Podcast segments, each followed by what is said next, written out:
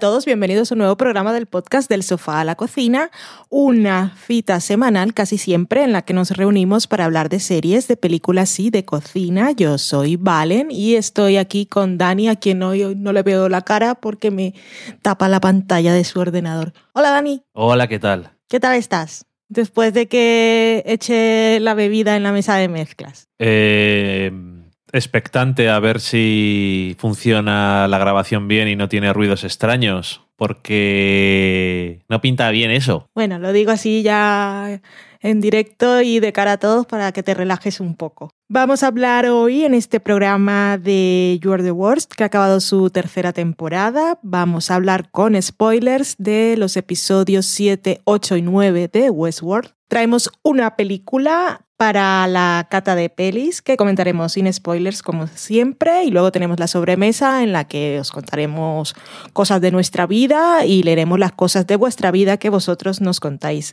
a nosotros. ¿Qué más puedo contar? Si es la primera vez que estáis escuchando este programa, como ya decíamos, solemos hacerlo todo sin spoilers, a menos que lo avisemos muy claramente.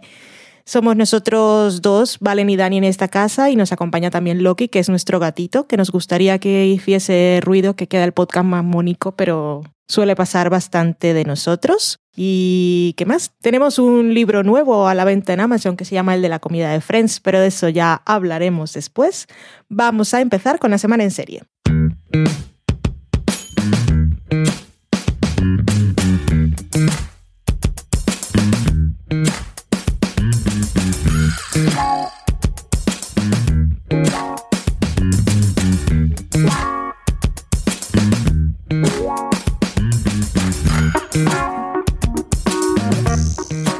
Empezamos comentando la tercera temporada de You're the Worst sin spoilers.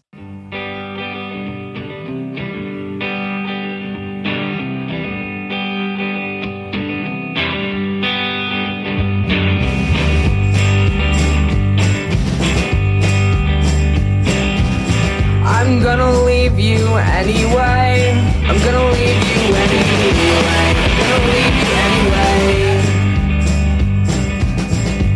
gonna walk right out that door. You're gonna walk right out that door. I'm gonna walk away.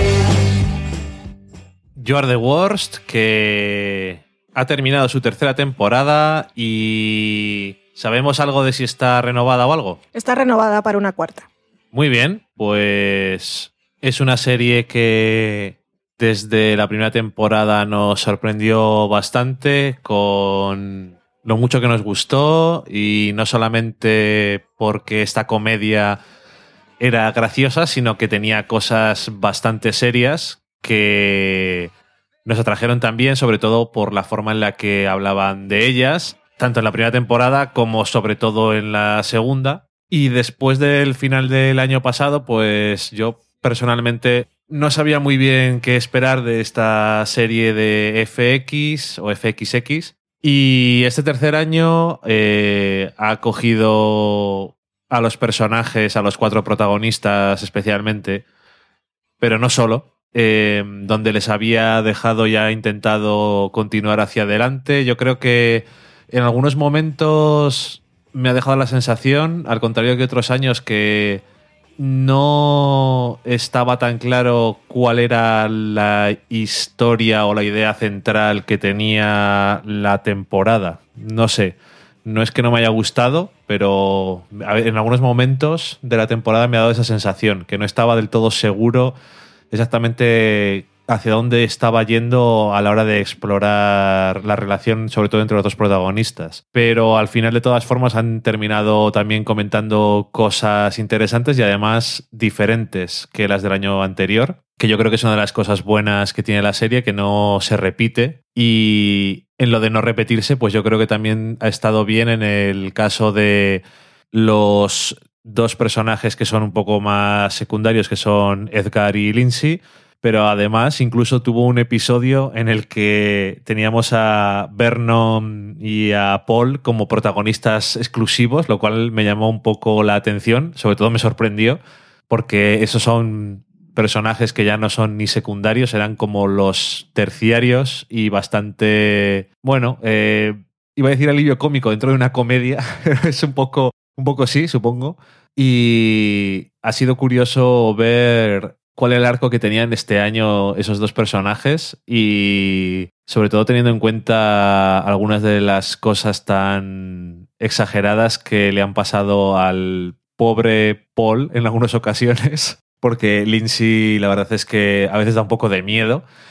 Y sigue siendo eso, una serie que no me deja de sorprender porque siempre tiene la idea de cómo continuar. Y sin spoilers ni nada, pero decir que me ha dejado peor cuerpo que el año pasado, el final, y que me da un poco de pena que uno de los elementos, que esto no sé si es cierto o no, pero me da la sensación de que había llamado más la atención o la promoción o a lo mejor los periodistas por quién era la actriz nueva que se unía. Uno de los, es ese elemento de ese personaje nuevo de una actriz que venía de Orange is the New Black, que creo que no le han sacado todo el jugo que le podían haber sacado a lo mejor. Me ha dado un poco de pena porque al final ha tenido algo bueno, pero me hubiera gustado más que hubieran hecho un poquito más de lo que han hecho con él. Y no sé, es que es una serie que siempre he seguido viendo con muchísimas ganas y siempre con mucho interés por lo que les pasa a los protagonistas. Y eso, este año yo creo que ha puesto incluso un poquito más de énfasis en, los en todos los personajes que ya conocíamos, que no tenían tanta caracterización, eran un poco más bidimensionales otros años. Y yo creo que eso le ha valido para enriquecer el mundo, pero la relación entre los protagonistas, que siempre es lo que me hace volver a la serie, este año ha tenido un poco de altibajos en cuanto a que yo viera el interés tanto como el año anterior. No sé, me sigue pareciendo una serie muy recomendada y que si no la habéis visto, pues deberíais de verla. Aquí en España mm, se puede ver como eres lo peor y no la he visto ni, ni la he oído eh, como es doblada y eso, pero me dará me daría mucha pena escuchar a Jimmy doblado sobre todo, porque es tan concreto y tan británico que, bueno, no sé. ¿A ti, Valen, qué te ha parecido este año? Pues yo creo que ya has dicho casi todo lo que se puede decir sobre la, esta tercera temporada de You're the Worst, que desde luego dejó de ser comedia definitivamente esta temporada y todos los personajes que forman parte de esa familia extraña que se reúne en casa de Jimmy están en su peor momento. Incluso el vecinito que aparece de vez en cuando, cada vez que, decía una palabra y recordabas que estaba totalmente abandonado, todo es, Dios mío, me deprimo, me deprimo más que todos vosotros, que además estáis fatal. Incluso el personaje de Dorothy, que en la tercera temporada se veía así como más luminosa, eh, ha atravesado súper bajón. Y fue muy interesante lo que hicieron con Edgar, pero también seguimos en el lado oscuro de las cosas. Lo de Jimmy Gretchen, pues me quiero morir también. Y buah. Luego el personaje de Lindsay, que se supone que podría ser el más cómico, siempre me ha parecido un poco forzado, pero esta temporada me pareció demasiado extremo todo lo que le ocurría y su trama y su forma de ver la vida y su estar en la parra es demasiado exagerado. Creo que está muy bien esto en una comedia, pero dentro del universo de comedia no comedia que es You're the Worst, me parece que, que ya está en otra habitación diferente. Como demasiado caricatura. Sí, demasiado, demasiado. Siempre lo ha sido, pero esta temporada, como todo estaba un poco más serio, aunque intentaban hacernos reír de vez en cuando y alguna vez lo consiguieron y la temporada tuvo un par de muy buenos episodios. La verdad es que cuando empezabas a verla dices, bueno, toca You're the Worst, a, a ver dónde me la clavan hoy y pues acabar de buen rollo no acababas nunca. Y con el final de la temporada pues tampoco. Bueno, en fin, no sé. Voy a seguirla viendo, por supuesto, porque quiero saber qué pasa con Gretchen y Jimmy, Mm, no solo como pareja, sino ellos como individuos y con Edgar también. Lindsay a ver cómo, si tiene algún tipo de evolución o un tipo de trama diferente ahora que su vida ha cambiado drásticamente. Y pues eso. ¿Qué más nos deja George the Worst? Pues a mí me dejó una cosa súper importante esta temporada y es que descubrí que Dani no se lava las piernas cuando se ducha como Gretchen. Esas son las cosas buenas de ver series donde las ves acompañadas, que te sientes identificado con cosas que salen en pantalla y la gente pues se desnuda y refre bueno, se desnuda viendo la serie, pues a veces no está bien. Hay que poner la Sí. pausa y eso. Pero desnuda su alma y dice, ah, como yo. Y dice, ¿qué? Socorro. Además, Ahora tú tienes no. las patas muy largas. Con Ahora lo cual dice que más del Pero 50% de tu organismo no está duchado cuando sales del baño. Cae el agua para abajo. eh, Cosas de la física, ¿no? claro. Es como dice Gretchen, eh, el agua misma que va cayendo desde y el champú, ¿no? Ahora ya no, desde que vimos ese episodio, que es el segundo de la temporada, lo hago siempre porque me queda un poco así. Digo, yo no, no quiero parecerme demasiado a los personajes de George Worst. es una cosa importante. Eso está bien, es tenerlo ahí como, como antimodelos de vida. Y cuando sientes que vas por ahí, por ese camino, dices, uy, quizás debo reencaminarlo. También me pareció muy desaprovechado el personaje de la terapeuta de, de Gretchen, porque es que se pierde durante toda la temporada. Sí, eh, sale al principio y luego vuelve a salir al final. Y lo que dice al final me parece súper absurdo. Sí, de su evaluación de, es, de las sesiones con Gretchen que nosotros no hemos visto. ya. Fue un poco extraño. Es que la. Sobre todo es que, aparte de que podía haber dado mucho juego, ver ciertas cosas en la sala, las veces que hemos estado con Gretchen eh, en la sala de la terapeuta, no hemos sacado demasiada carne para el asador. Entonces, sí, lo del final decía que vale para algo en el sentido de que tiene un payoff que dicen, que tiene un final, no se olvidan de que existe el personaje, pero realmente merece la pena. No, para nada. Fue, No. fue, muy, fue muy absurdo. Podía haber sido igual que hubiera tenido, hubiera conocido a alguien que en un episodio hubiera tenido una conversación muy larga con ese personaje Hmm. y hubiera llegado a las mismas conclusiones que después hemos dejado ahí fuera de pantalla que han ocurrido. Entonces, no sé. Mm, Bueno, hablando de que no debemos identificarnos con algunos personajes, o sería mejor para nuestra salud mental, sí me sentí súper identificada con Gretchen en un momento de esta temporada y es en lo maravilloso que sería un crucero con todos los animalicos de Instagram. Por supuesto que sí. Un crucero no me gustaría porque a mí eso del agua no me va mucho. Pero una, Una feria y una sí, exposición. Unas vacaciones ahí con Ponchan y el mapachito y el gato negro ese de Noruega que no tiene orejas y es todo ojos. Y todos, todos los otros gatos. Vaya zoológico. ¡Oh, qué bello! Imagínate a Ponchan comiendo todo el día y acompañándolo a, a la bañera. Es lo único casi que le sacan haciendo porque es tan peculiar. Si no sabéis de qué estamos hablando, pues en Instagram buscad Ponchan, tal como suena. Y es una nutria maravillosa que hay que verla antes de dormir y al levantarse. Y eso garantiza felices sueños y una mañana un poco más, menos detestable. Mm, Quitando la depresión de George the Wars, pues dejamos en alto con Ponchan, que es una buena cura para todas estas cosas. Y nos vamos ahora a comentar los episodios 7, 8 y 9 de la serie Westworld, que ya puede verse en España porque ha llegado HBO. Esta sección está patrocinada por nuestro mecenas Juanjo del libro El de la comida de Friends. Se me olvida. Mecenas del libro. ¿Y qué he dicho? No sé, nuestro mecenas, Juanjo, Li- Juanjo Del libro. del libro. Pues es- fue mecenas de nuestro libro. Estoy a tope hoy. Para hablar de Westworld va a ser maravilloso. Pon la música.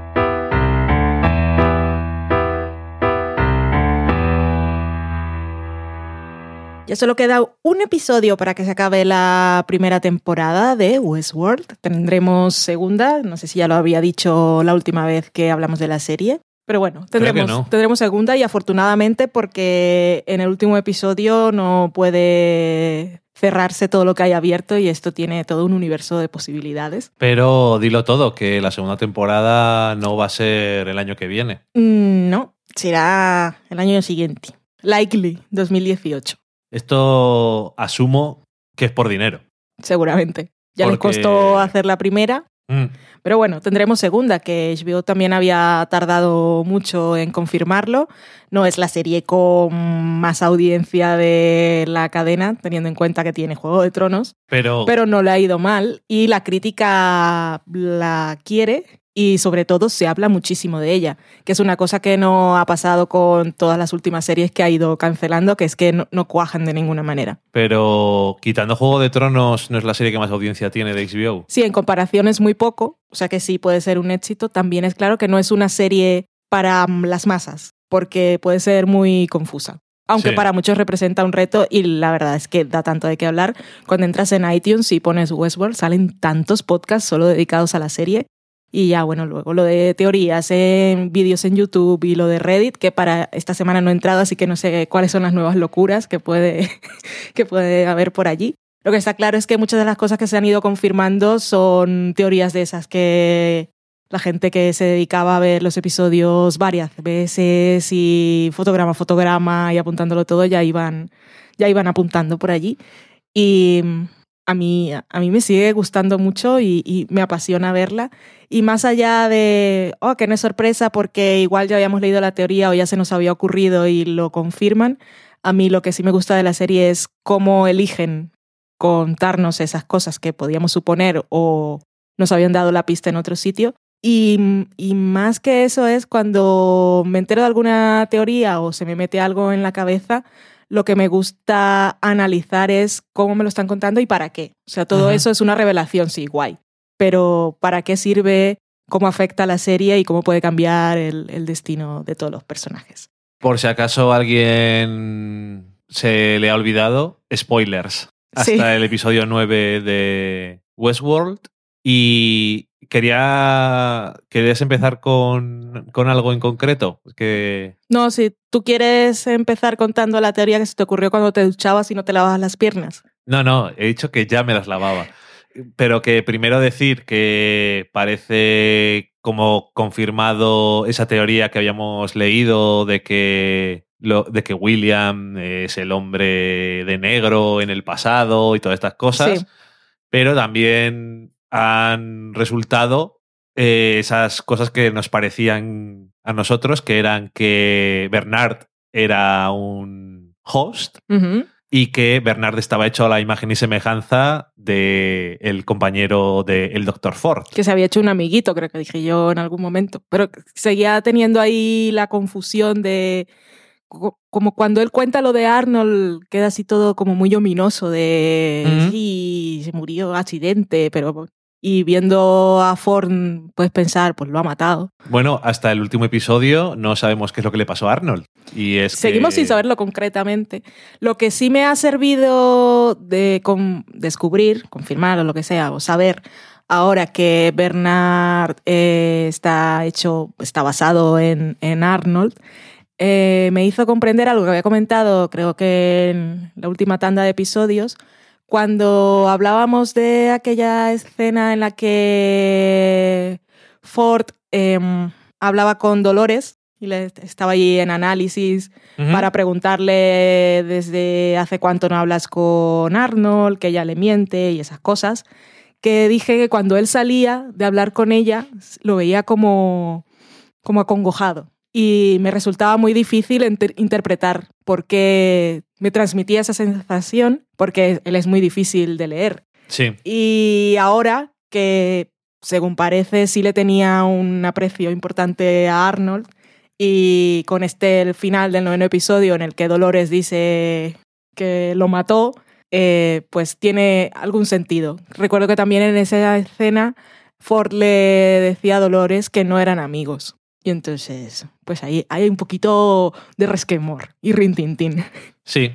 Eh, antes de que comentemos las muchas cosas que han pasado, eso decir que con el final del noveno episodio, pues me ha venido a la cabeza una cosa que no sé si tiene más mínimo sentido o no. Entonces, eh, es sobre Dolores. Estamos ahí viendo que está en su camino con William hacia un sitio que tiene que ir. Eh, vemos que tiene flashbacks a que ya ha estado ahí antes. Y entonces yo digo que se nos han mezclado muchas cosas porque al principio de la historia vemos a Dolores con el hombre de negro, al final del noveno episodio también sale allí. Entonces digo yo que a lo mejor, como él es William, eh, lo que está pasando es que el hombre de negro está también de alguna forma ha intentado usar a, a Dolores para que le lleve al sitio donde no pudo encontrarla hace 30 años. Entonces, eh, ella como entra y sale de diferentes tiempos en su cabeza, pues a lo mejor en algún momento más ha estado con él, que alguna vez hemos visto alguna imagen o alguna cosa. O sea, realmente ha estado con él en algún momento más, aunque hayamos visto el viaje de lo señor de negro y tal, que al final era todo como muy, como muy confuso, porque decías, ¿tú qué está pasando aquí? ¿Qué está ocurriendo? Y entonces eso, que él estaba también de alguna forma buscando Dolores para eh, ver si podía encontrar dónde había ido en aquel momento, Ok, que en el pasado no la había encontrado. ok. Lo que pasa que, claro, es que el camino del señor de negro, que ahora sabemos más cosas de él también, como por ejemplo que es miembro de, De la Junta. de la junta de Westworld, Sí, que habíamos especulado tantas cosas como que sabíamos que él había estado relacionado con el incidente porque él hablaba de hace 30 años, pero en algún momento habíamos llegado a pensar que él había sido de alguna manera víctima y que por eso tenía pase premium en el parque porque de alguna manera le, le estaban recompensando por algo, pero nada que ver. Y bueno, también sabemos que William y Logan estaban ahí, que era, iban a ser familia y tenían intenciones de comprar, invertir o en el parque. Y ya sabemos, bueno, que está en la junta. Sí. Y, y nada, ahí se encuentra con Charlotte y le dice, ¿qué digo yo? Que me dejéis con mis cosas. Sí. Si es que no me importan vuestras mierdas. Yo quiero descubrir qué está pasando aquí, qué cosas hay aquí. Entonces, obviamente hemos visto en la historia de William de joven un viaje y una transformación en su cerebro. Ya al al final del noveno episodio es como que se le ha ido un poco la pinza, por decirlo de alguna forma, ¿no? Porque cuando se despierta el señor Bragueta, eh, están todos muertos y mutilados. Porque, ¿Qué crees que pasó por la cabeza de William esa noche? ¿Para, para qué los mutila? ¿Para ver qué, qué- cómo son, qué hay dentro? Es que ¿Cómo consigue matarlos a todos? ¿Estaban durmiendo? ¿Estaban apagados? no bueno, igual sé. hace 30 años las cosas eran diferentes, pero es que estaban- se emborrachan los, los androides. Ya, no te, sé. te des- te despiertas, no, se despierta él y es un estropicio. va disparándoles, como ellos intentan a lo mejor desde lejos defenderse disparando y no le pueden matar, porque disparando no pueden matarle. Otras cosas te pueden hacer daño. Pero también piensa que eh, 30 años atrás las, las balas no los mataban a los humanos, pero les hacían más pupa, que las cosas han ido evolucionando y ahora pues Sí, claro. No sé. De todas formas, es que lo que no sé, no estoy seguro del todo por qué lo hace, porque es bueno, que claro, lo- y los estos estaban programados para no hacerle daño, o sea que al final es que mm, a veces pienso que tiene. O sea, a veces pienso que lo hace para él y a veces pienso que lo hace para enseñarle, para mostrarle algo a su compañero de viaje. mostrarle que que entonces esto que he hecho no significa nada. Entonces el otro cuando se despierta está bastante horrorizado. Y es como, no sé, bueno, otra cosa que se me ha ocurrido pero también puede ser ahora que un poco más simple. intentaba convencerse de que realmente no son personas o algo... Eso fue lo que pensé en el primer momento. Puede ser algo de eso y se, se le va totalmente. Y luego, pues, acabando con todo eso, de alguna manera acaba con, con esa historia y Logan se queda solo. Ya, ya no eres sheriff general o miembro de la tribu. Ya no hay nadie con quien seguir este juego y entonces Sí. tienes que acompañarme a buscar a Exactamente, Dolores. sí, es, eh, eso también era, que era, ya no eres nadie. Quiero decir, era el general de esas tropas, ahora no tienes tropas, entonces ahora simplemente te tienes que venir conmigo a esto que vamos a hacer porque se me ha ido la olla. Y tú verás lo que haces. O sea, yo, yo te puedo matar. Así que mucho cuidadito con lo que haces. Y es que no sé, no sé, no sé exactamente qué pensar, porque es que todavía me falta, y me imagino que lo que me falta es el último episodio, me falta la pieza de conexión final para el puente de unión entre William y William que vemos 30 años después. Pero hemos visto cosas en el presente interesantes sobre este personaje cuando cuenta el, lo que había hecho con Maeve, que simplemente lo había hecho para ver. Socorro. Sí, no, sí, es lo puto peor. No vamos a engañarnos, pero Pero yo aún- ¿por qué ha llegado ahí? Sí, decir. es que eso sí que es una teoría que estaba desde hace mucho y, y- y a la gente que ha seguido esa teoría desde el principio, que yo seguía teniendo dudas sobre todo el personaje de la situación de Dolores en el presente, mm, a la gente le mola saber que se ha ido confirmando, la han ido confirmando. No ha sido oficial, de alguna manera, así como lo de Bernard y Arnold en este último episodio también. Pero en cada episodio han ido poniendo una puntillita más, una puntillita más que los relaciona el uno con el otro, frases que decía William, como cuando estaba en el tren con Dolores y- y, bueno, y todo. Mm, también lo de otra cosa que había que confirmar era que eso era el pasado, que se confirma también cuando cortan a Dolores con el cuchillo y vemos que dentro es máquina, que era una cosa que ya no ya había dicho el propio hombre de negro cuando hablaba con Ford, que le decía que bueno, fue en ese episodio en el que termina hablando con él, pero lo decía antes, que antes eran solo máquinas y que ahora los habían vuelto que parecían más humanos y habían perdido su belleza o algo así. Entonces estábamos esperando ese momento en que esa travesía de William ah, de alguna forma nos mostraran que los androides al quitar la piel dentro no había nada orgánico sino metal. Sí, de todas lo- formas. Y luego está lo de la foto, que a mí me dio mucha risa. la foto de esa que encontraba el señor Abernathy, que lo volvió, le hizo catacroc en Sí. el primer episodio, que cuando vemos ese primer episodio la foto está desgastada y ahora que la saca Logan eh, es nueva y vemos que es la hermana de Logan y la prometida de William, pero que eso sí me hizo muchísima gracia porque estamos en el futuro y ¿qué hace Logan con una fotaca de su hermana metida en el bolsillo? Ya, es un poco Eso está muy sí. bien para contarnos cosas, pero no le veo la justificación. Ya, es un poco. eh, vamos a dar ya una, entre comillas, pista que es completamente confirmar esta teoría, pero al contrario que las otras es bastante poco, eh, aparte de su- poco sutil, es como que sale un poco de la nada. Es Claro, hace hace- mucha gracia. Hace 30 años, aún así, los androides eh, son muy realistas. Lo que quiere decir es que hay mejor tecnología que una foto en papel. Y ahora, a- a- hoy en día, y eso, y hoy en día estamos a décadas de el- los 30 años en el pasado de Mm. Westworld, nadie lleva una fotografía. No. Entonces, vale que ellos no, no pueden mm, llevar, no llevan móvil o cualquier dispositivo que sea tecnológico, Sí, pero, claro. pero lo de llevar una foto tan grande en el bolsillo pero, y de su hermana. y de su no la- hermana, claro. O la llevaba William y se la ha quitado y se la enseña. Que a lo mejor ser. es eso. Lo que pasa es que quizás lo tengan que haber presentado de otra forma porque es que queda muy así. Es que habría sido, en ese caso, si, si fuese William, me habría quedado mejor haberlo visto a él en, en alguna ocasión Quiero mirándola. decir, realmente es necesario, puedes hacer tú esta asunción. Lo que pasa es que queda mejor en el momento que le saque del bolsillo de la chaqueta la foto de la hermana y diga, esta es tu mujer tu- o tu futura mujer. En vez de que, no sé, Hmm. sí que es verdad que queda un poco raro, sí. Ahí me sigue haciendo Catacric eh, de esas cosas que están sueltas y que conforme avanzan los episodios siempre me, me llevan a momentos del pasado que adquieren nuevo significado o adquieren un significado que en, en su momento no tenían.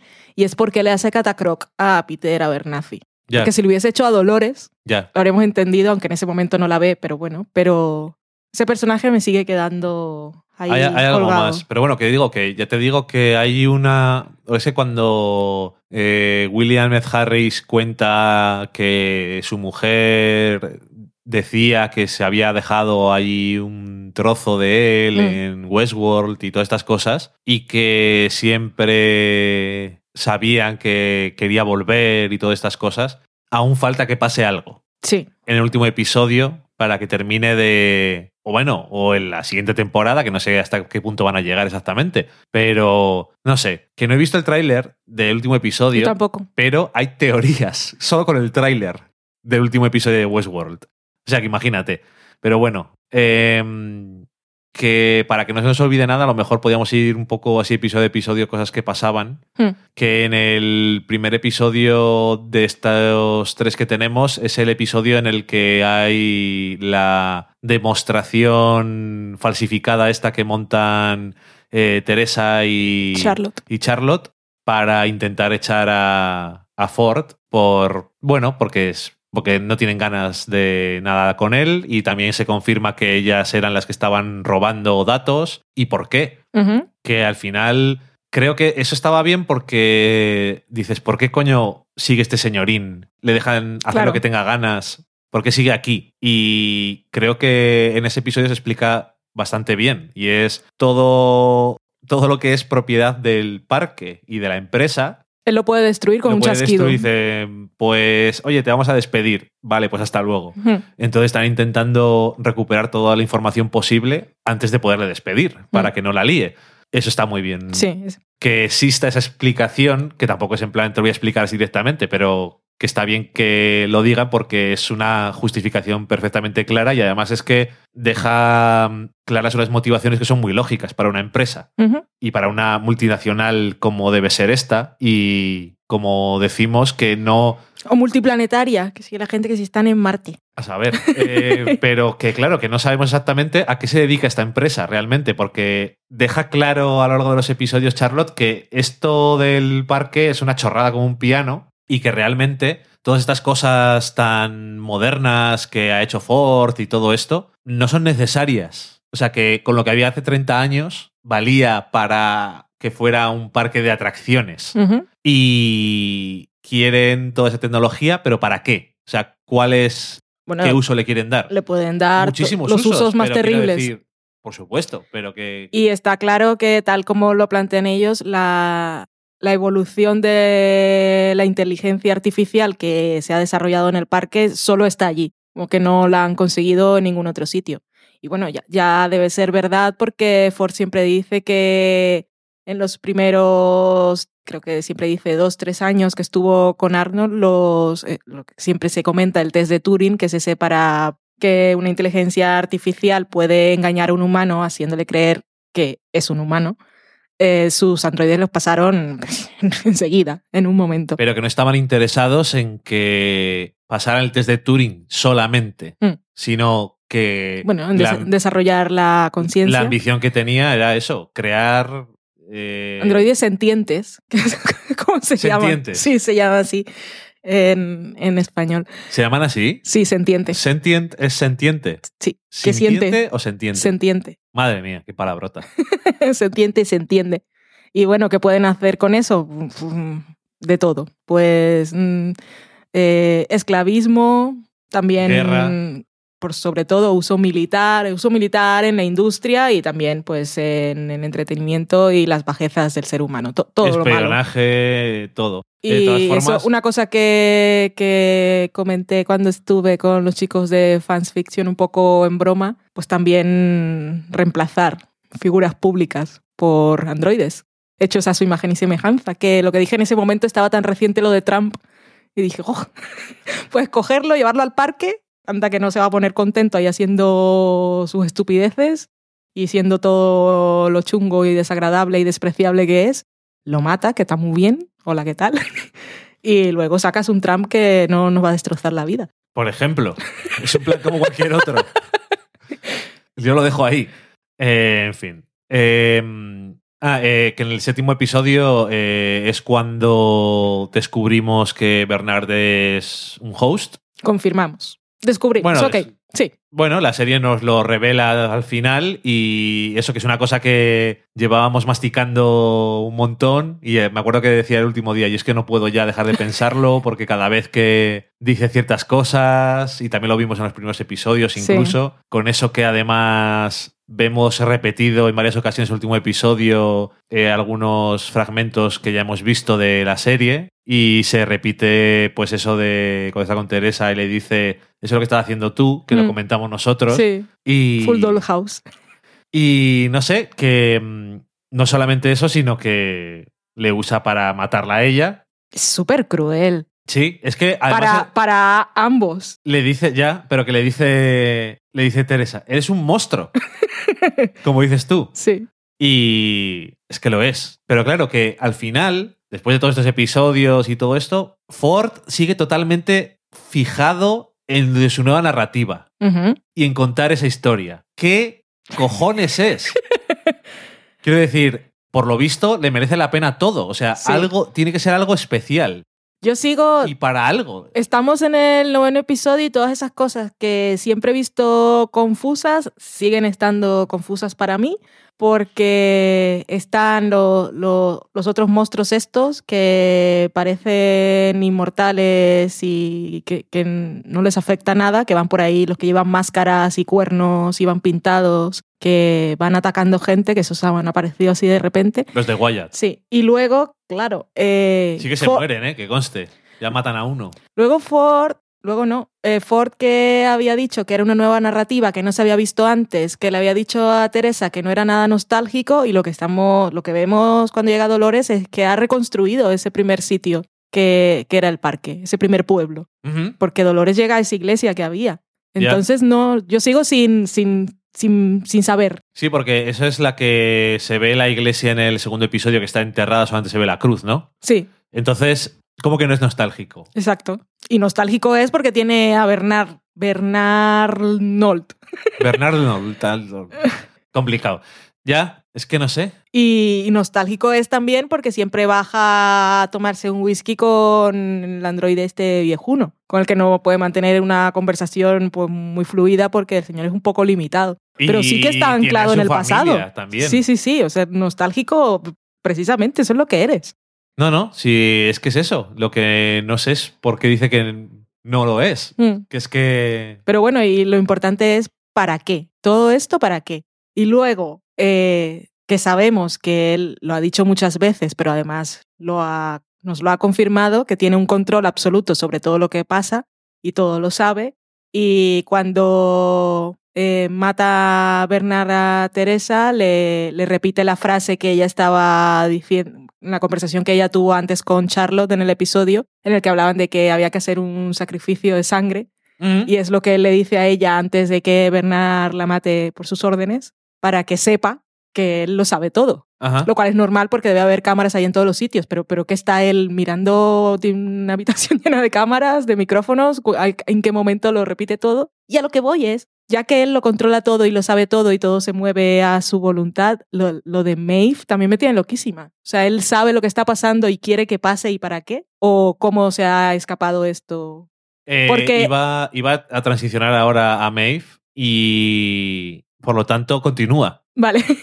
Eh, bueno, solo ti- tiene, mu- tiene mucho que cortar lo de Maeve, pero en ese caso de, de esa trama que.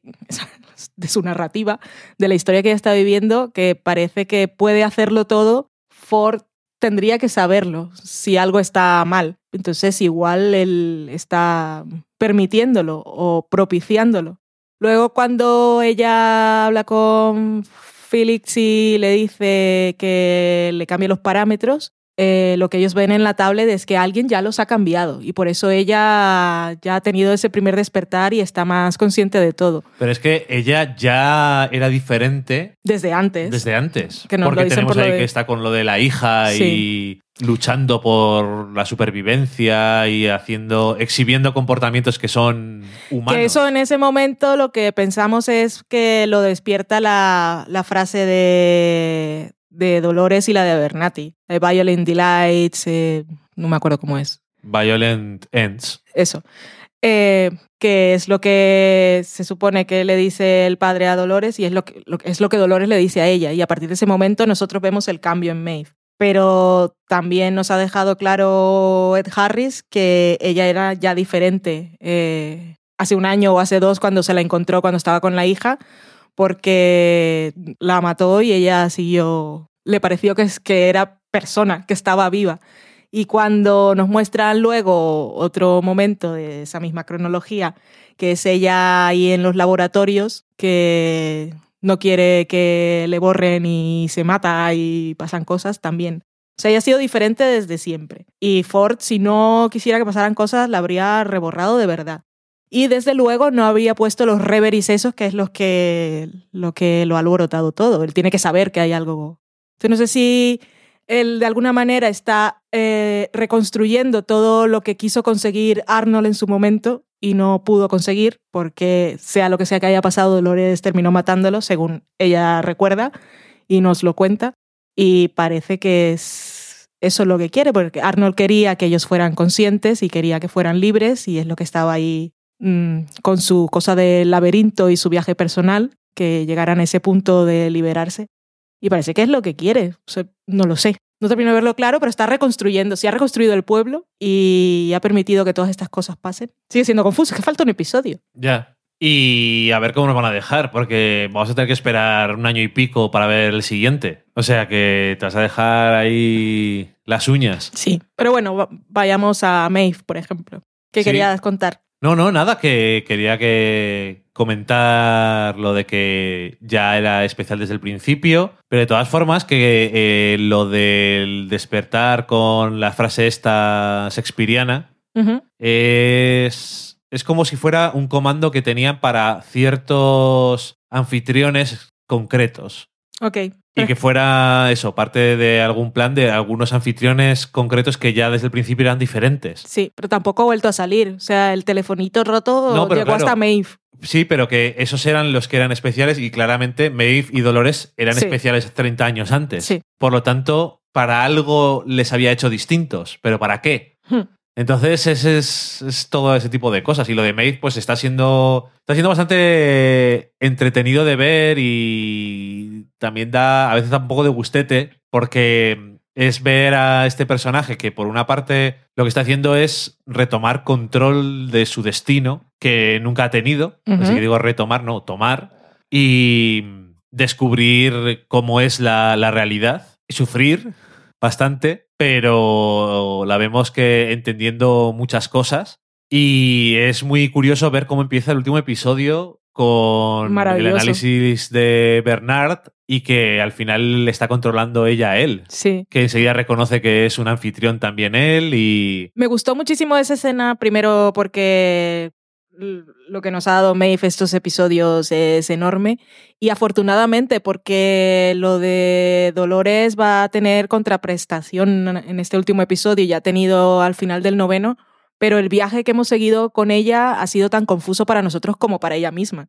Porque, claro, eh, pensar, yo siempre me preguntaba, ¿dónde está Dolores ahora? Porque estábamos viendo una vez asumido que lo de William era antes, ahora dónde está y por qué nadie se preocupa dónde está y cuál es su loop, porque tampoco lo de los loops solo lo vemos en Mariposa con Maeve y Clementine y tal, pero a Dolores en ese presente no. Entonces la veíamos ahí que estaba con William, pero eran esas cosas confusas de que estaba con él y de repente eh, estaba que, que no desaparecían cosas de, de su espacio Sí. y entonces no sabíamos si era que estaba recordando y lo que nos da a entender el último episodio es que ella ha estado revisitando sitios y en ese revisitar sitios han aprovechado para irnos contando cosas de cuando estuvo en esos sitios con William, pero no creo que eso lo estuviese recordando ella. O sea, esos momentos largos con William, que no eran flashes, sino escenas largas, creo que era parte de la narración de la serie y quedaban bien ahí, pero es como que ella estaba visitando los sitios y una vez llegado ahí tenía esos flashes más de la niña que le decía, ya has encontrado lo que buscas, o aquello con la que lee el tarot que al final era ella misma y se ve muerta. Y claro, es un... No sabía, yo no sabía, al menos, no me quedaba claro. Hombre, la narrativa y la historia de Maeve es menos confusa. Es Sí, porque es un poco siguiendo a veces el, el esquema este de, por citar un ejemplo de los millones que hay, esquema casi de Espartaco, de el elegido para sacar a los esclavos de el yugo Sí, de los esclavistas y es como más lineal de alguna forma y sí, entonces lo estamos, es lineal. lo estamos viendo Es lineal y es mm, real. Sí entonces claro y eh, cuando ella tiene flashes, sabemos que son flashes, porque son momentos. Sí. Entonces que e- es un contraste eso, curioso. Si fuera toda la serie como la parte de Dolores o todo como la parte de Maeve, quizás perdería un poco de intriga y de, y de mística, porque tiene su aquel. Hmm. Pero por suerte no es toda la serie como lo que es lo de Dolores, porque Sí. sería excesivo. Y que quería comentar en lo de Maeve, que es curioso porque en el último episodio, Ford, cuando está con Bernard, que le dice vamos a recordar las cosas y todo esto, y al final resulta que no tenía ningún tipo de poder Mm, y que ya habían estado ahí antes, otro Sí. loop, eh, Ford dice que disfruta más y no es necesario de la voz narrativa. mm. Y es lo mismo que hace Maeve. Sí, Entonces me da la sensación de que, que decías tú, ella, él tiene que saber lo que está pasando, pues precisamente eso, que es como que eso que hace Maeve es como, y de la misma forma que le gusta hacerlo a Ford, da la sensación de que tiene algo que ver. sí. Y aparte, eso que no sé si a decirlo, que se va a la cabeza hablando. Va, va la cabeza muy rápido y la voz más lenta en mi caso, y al final no, no llego a alcanzar mis pensamientos. Que decía que cuando ella se cambió los parámetros, alguien nos estaba cambiando, y en, ese momento no sabíamos si era que Arnold seguía estando como una. como en la Matrix y podía hacer esos cambios, o no se había muerto, o él mismo se había implantado en secreto en otro androide. Pero en este caso, ya que sabemos que no, o eso parece, tiene que ser Ford el que ha tenido acceso y le ha dado un poco más de privilegios a Maeve ya desde el principio. Ya. Y. Y bueno, que nos quedamos sin comentar lo maravilloso de, de la escena esa con Bernard.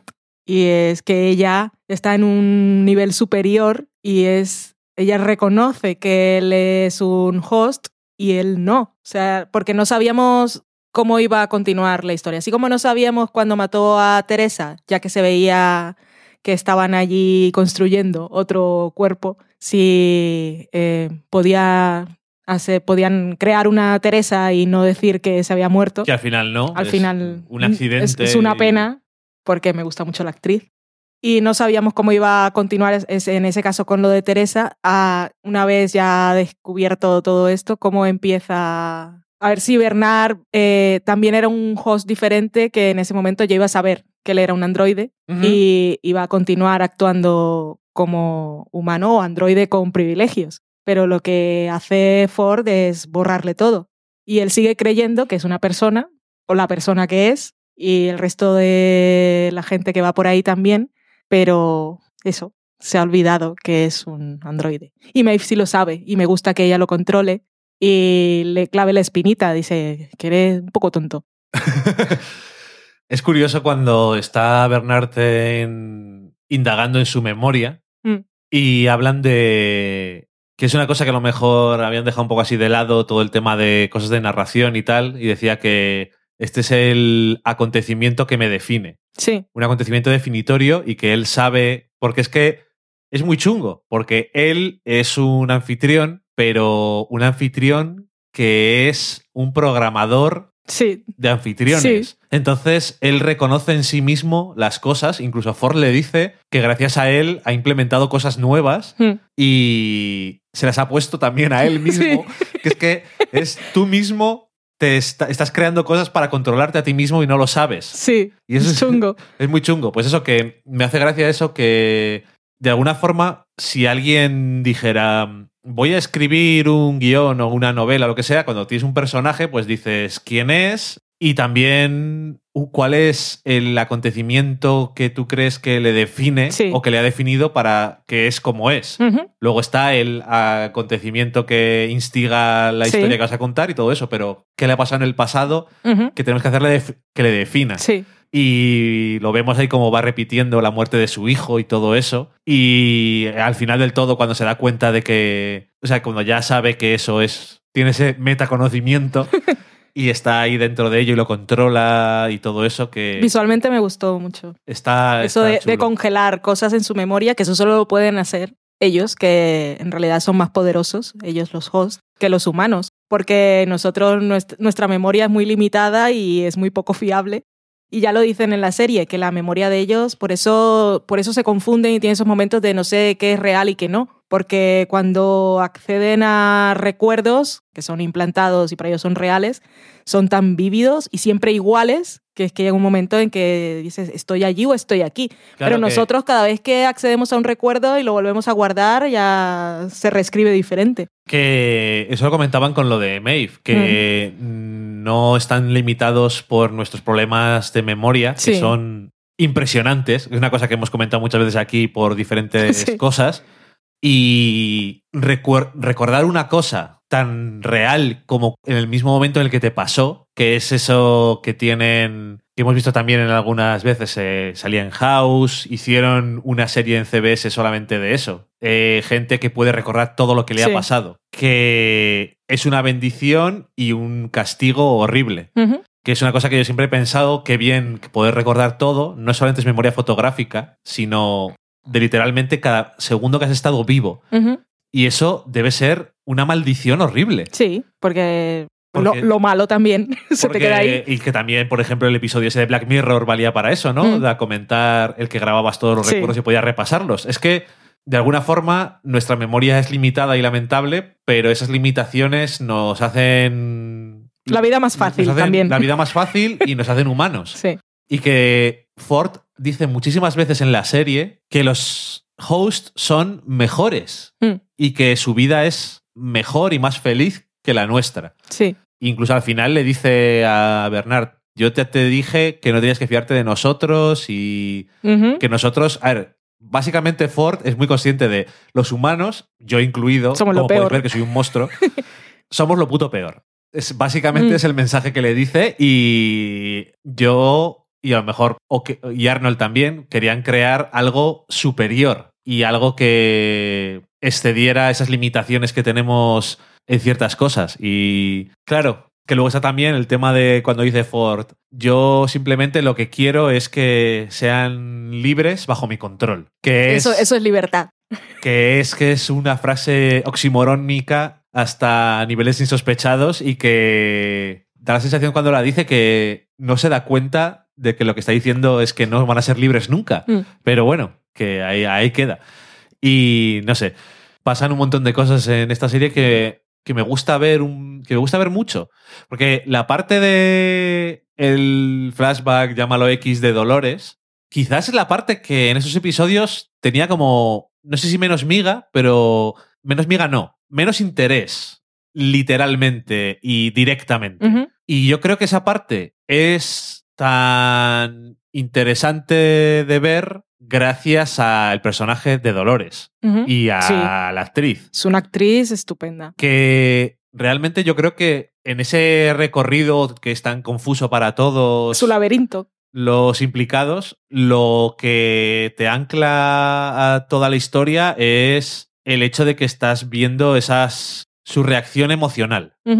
Y es muy llamativo, francamente. Como una historia que a lo mejor dices, eh, pues más o menos. Un poco confuso, no sé tal, pero siempre tienes el centro de que al final, lo que dijiste tú, no sé si al principio, cuando empezamos a hablar de esta serie, que si no tienes personajes que te importan lo que Mm. les esté pasando, realmente no importa ni lo críptico ni directo que sea la historia, Sí. ¿no? Y al revés, si tienes un personaje que te importa, está metido dentro de una marea de cosas extrañas, pero por lo menos le estás siguiendo a él y además es un personaje, en este caso, que realmente no sabe más que nosotros. Sí. Entonces, eh, como sabe básicamente igual de poco que nosotros, Sí, vamos descubriendo las cosas con ellas. realmente no, realmente sabe más cosas, pero no, no puede acceder a eso, lo vas descubriendo con ella, de alguna forma eh, te mete mucho más en esa historia. Porque el personaje de William, eh, incluso cuando estás convencido de que es el hombre de negro, está tan... El personaje de William es un tostón. Es, es muy aburrido y está tan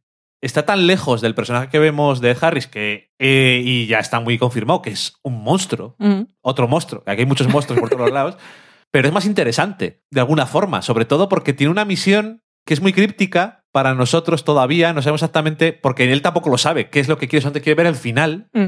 Y no sabes qué es lo que va a conseguir y si va a ser una decepción para él y para nosotros. Pues ya le han dicho muchas veces que eso no es para él. Que te. Esto es que, que decíamos al principio que era como el. la representación de el mal espectador. De yo quiero ver qué pasa al final Mm. y tiene que valer todo para algo. Quiero saber qué significa. Mm. Y al final, a lo mejor no significa nada exactamente o no consigue lo que él quería, pero por lo menos, no sé, supongo que también el actor tiene una presencia bastante más llamativa que el pobre hombre que hace de William en el pasado, que no es un actor que tenga ningún problema con él, ni muchísimo menos, Es muy Teddy. pero me da la sensación, Sí. Pero me da la sensación de que no le dan tampoco demasiada chicha con la que trabajar. Es demasiado estoy aquí atrapado y como enamorado de Dolores y voy con ella y tal, y realmente no, no tiene mucha gracia. Y Teddy, bueno, por lo menos en el, al final, aquí al final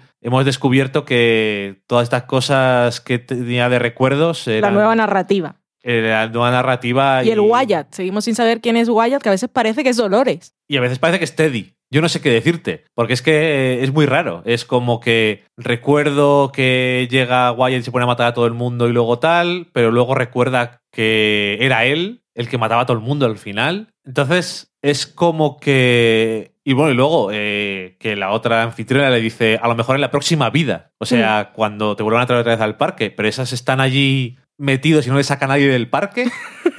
Que es que eh, me faltan todavía algunos engranajes ahí que, unir, porque es que si no, hay cosas que realmente todavía no terminan de tener sentido del todo. No sé. No, no, ninguno. Y Ed Harris, el personaje del hombre de negro, puede parecer un poco más interesante dentro de lo horrible que es o no, pero sí es cierto que es, ese momento definitorio, el que hablábamos antes para él, yo no sé si lo van a conseguir anclar en el último episodio, porque es que no, no se me ocurre que, que puede ser tan importante y que lo marque tanto para obsesionarse de esa manera con, con el parque y quedarse ahí el resto de la vida y que le anule su vida como ser humano fuera de allí. Sí. Yo creo que en el próximo episodio se muere. No sé si justo habiendo descubierto lo que quería o antes de descubrirlo. Pero yo creo que va a morir. William Viejuno. Vamos a ver las circunstancias. Ok, pero eso no me soluciona el problema que yo tengo ahora. No, no, no, no. Eso simplemente era una cosa que me venía a la cabeza. Ok. Pero que sí, que lo que te decía, que el espacio que separa, que son 30 años y es mucho tiempo y muchas cosas, pero ¿cuál es el acontecimiento definitorio Mm. de ese personaje, ya que estamos metidos en Westworld, para que sea como es ahora? ¿Realmente qué es? ¿Qué ha pasado? Entonces, ¿nos lo van a contar en el último episodio? No lo sé, es que es una cosa que está ahí, tampoco es lo que más me importa, pero como le han dado tanta importancia en la serie, pues espero que, que haya un algo. No sé si ese último episodio se va a centrar en, en... Claro, iba a decir, se va a centrar en ese incidente de hace 30 años, ¿no? Porque ahora lo que nos interesa es la Dolores de ahora y la Maeve de ahora, que su obsesión es salir del parque. Ya nos han dicho que tienen ahí la bomba, me parece algo muy normal, para que no salgan, aparte de que no quieran salir, o que haya un Teddy en la vida de cada host y una historia de, así anclada en su pasado, como la de Clementine, de mi familia, los que llevaron a un sitio donde haga fresquete. No, no haya una cosa de esas ahí programada para que no salgan de allí, sino que tiene que haber algo físico en el momento en que esto se descontrole, pues no pueden salir. Me parece muy bien. Pero, pero, no solamente eso, es que tú sabes que si no tuvieran esas contramedidas, la gente se los llevaría. Como William se quiere llevar a Dolores. Y los lamentables del laboratorio. Claro, y Charlotte no sabrá eso, que ha, cogido al señor Abernathy de disco duro para que lo pongan en el tren y, y sacarlo del parque. Igual explota todo. Me imagino que lo sabe, porque si lo saben los pringados como Felix y el Barbas, Entonces cuando le dice prepáralo para que salga es que le hagan la operación también.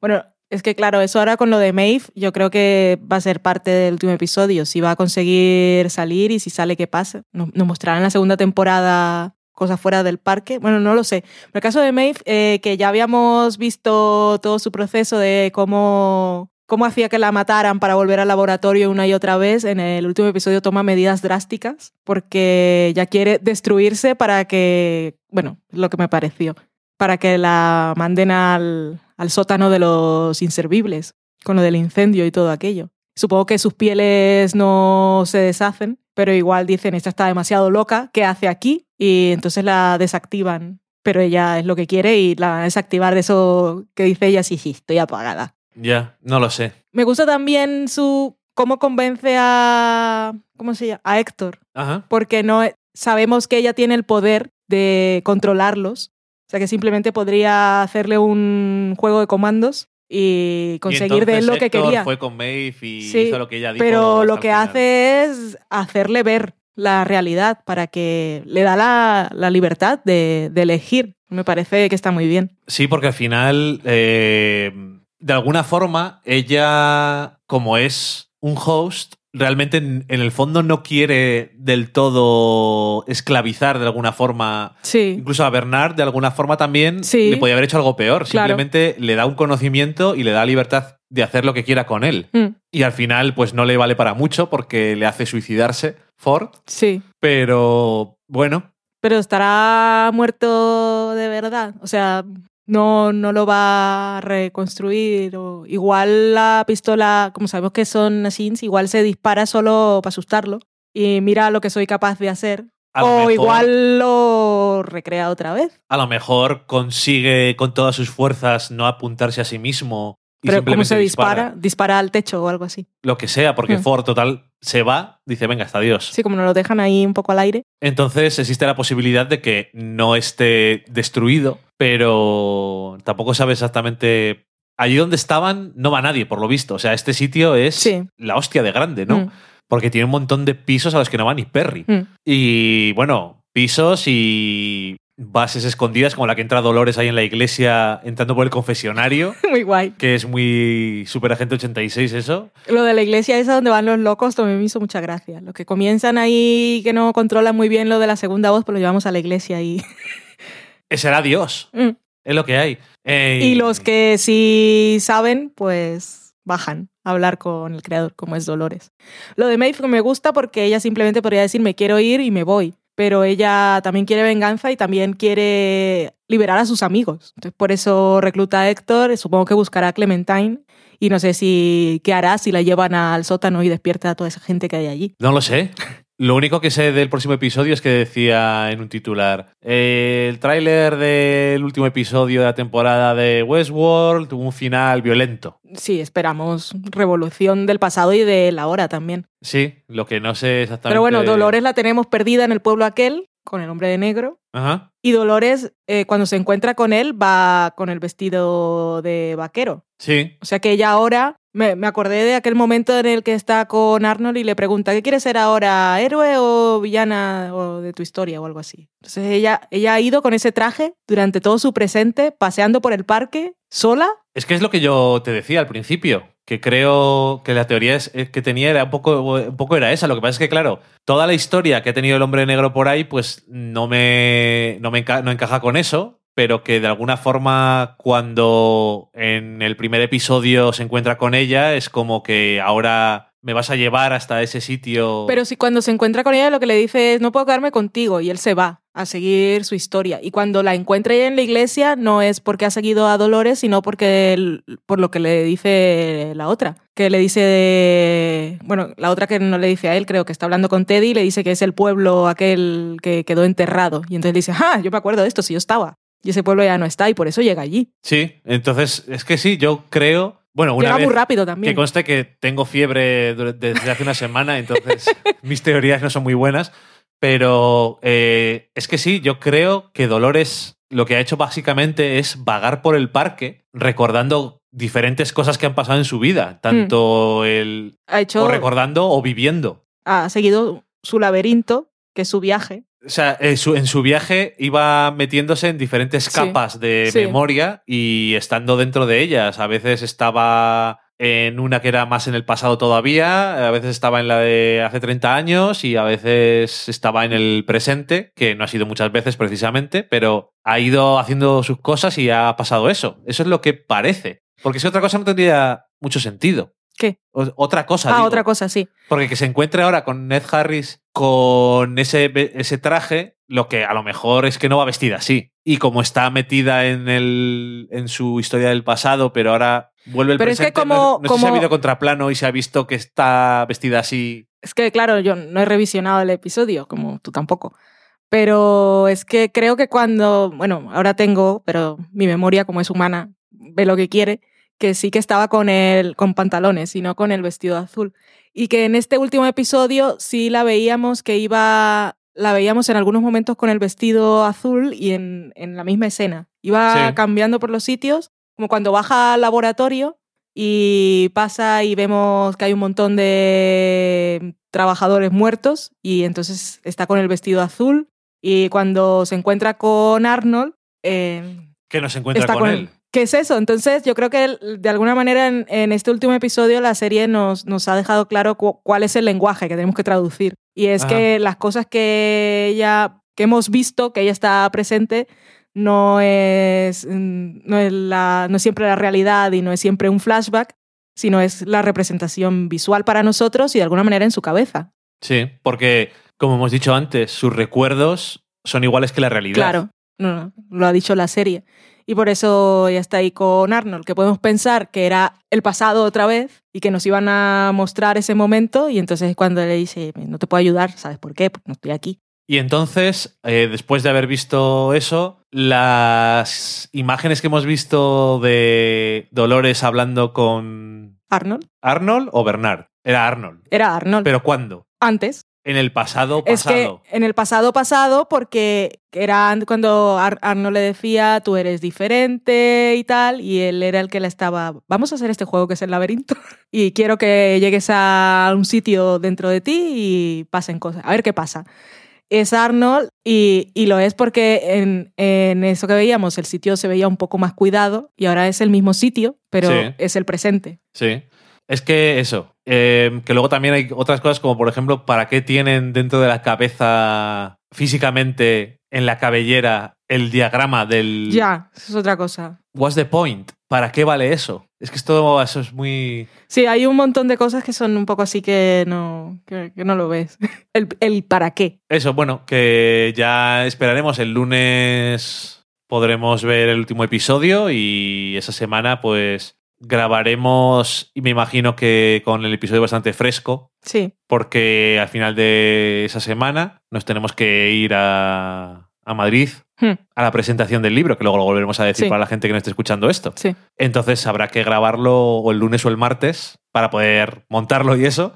Y hablaremos con ello un poco más fresco que esta vez, que han pasado unos días. Sí, también puede ser peligroso porque es que eh, eso va a ser... Porque no digerimos las cosas. no tanto no digerir, sino que se van a recolocar tantas cosas en la cabeza y eso que decimos que siempre se está resignificando todo conforme avanzan los episodios, que aparte de todas las puertas que pueda dejar abiertas para la segunda temporada, también va todo a ser a enroscar. Todas cosas que tenemos sueltas van haciendo clink, clink, clink, tornillo suelto, que llaman en el cerebro, todo, todo se va a enroscar y va a tener un poco más de sentido. Entonces igual va a haber muchas cosas que decir. Ah, y Bernard mató a Elsie. Oh. ¿La ha matado o no?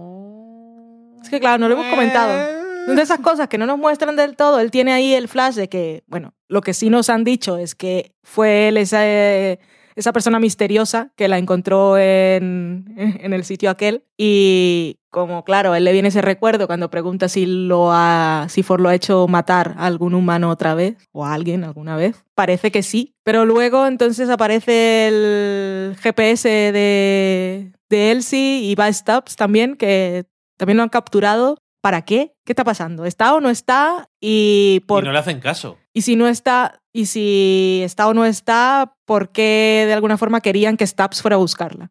Hay demasiadas preguntas, como siempre. Que ahora que digo lo de Stubbs, me acuerdo también aquel momento que tiene con Bernard, que va ahí a darle sus condolencias por la muerte de Teresa, y Bernard le dice, sí, es una pena que se haya muerto una, una persona tan importante para nosotros. Y Stubbs le dice, hace falta que disimules, que yo soy de seguridad y es mi misión, mi responsabilidad saber que estas cosas pasan.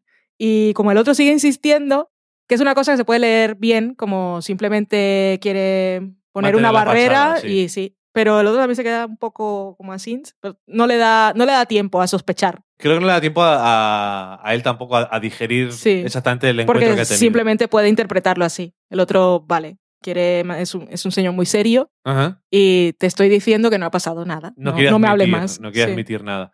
Puede ser, pero sí se le ve como con cara de confusión. Sí, Porque, no sé, supongo que porque piensa eh, que Bernard es una persona más emocional Mm. que eso. No sé. Que en ese momento ahora yo no, no me acuerdo en qué momento del episodio concreto está, que no me acuerdo si nosotros podíamos pensar que Bernard también estaba disimulando. O ya sabíamos que simplemente. O estábamos, o confirmábamos en ese momento que lo habían borrado. Que no me acuerdo. Me acuerdo de No, la escena. eso ha, ocurrido después de que. Creo que es otro episodio. Después, ya cuando al final del séptimo episodio, Ford le dice que va a destruir todas las. que tiene que destruir todas las Sí. pruebas. Ah, ya sabemos que y la que luego borrado. ya le va a quitar Sí. la memoria para que la recuerde como una colega Sí, y ya está, y que no va a tener ningún tipo de dolor. Mm. Que por cierto, qué técnicas más modernas para quitar a gente de cámaras. Qué fácil. Sí, muy fácil. Con el dedito. Ti, ti, ti, ti, ti. Vamos a borrar a este.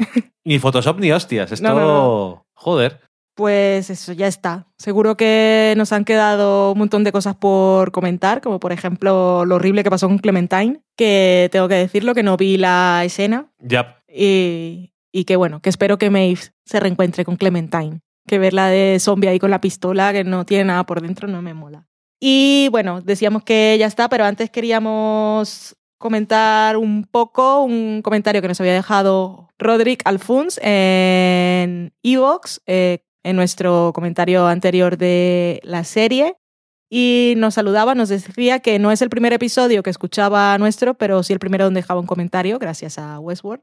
Y bueno, que él, como todos, está un poco loco. Nosotros respondimos ya ahí en la plataforma, pero como siempre no sabemos si, como no llegan notificaciones, la gente que tendría que ir todos los días a cada podcast en el que deja un comentario a ver si alguien le ha dicho algo, me parece súper triste, señor Evox. No, no me cansaré de decirlo. Pero bueno, lo que él decía, entre otras cosas, es que después de ver el episodio 8, eh, tenía la teoría esa de que William podría ser el hombre de negro y recordaba algunos momentos que le hicieron pensar. Y bueno, eso está ya más o menos confirmado, aunque no del todo. Lo que sí está confirmado es que es el pasado. Y luego también decía que Dolores podría haber matado a Arnold luego de que él le implantara cierto código en ella. Y dice que esto lo tomó con un poco de escepticismo de un vídeo de YouTube, así que no se lo creyó mucho, pero al final bueno, el, el 9 se lo ha confirmado. se lo ha confirmado.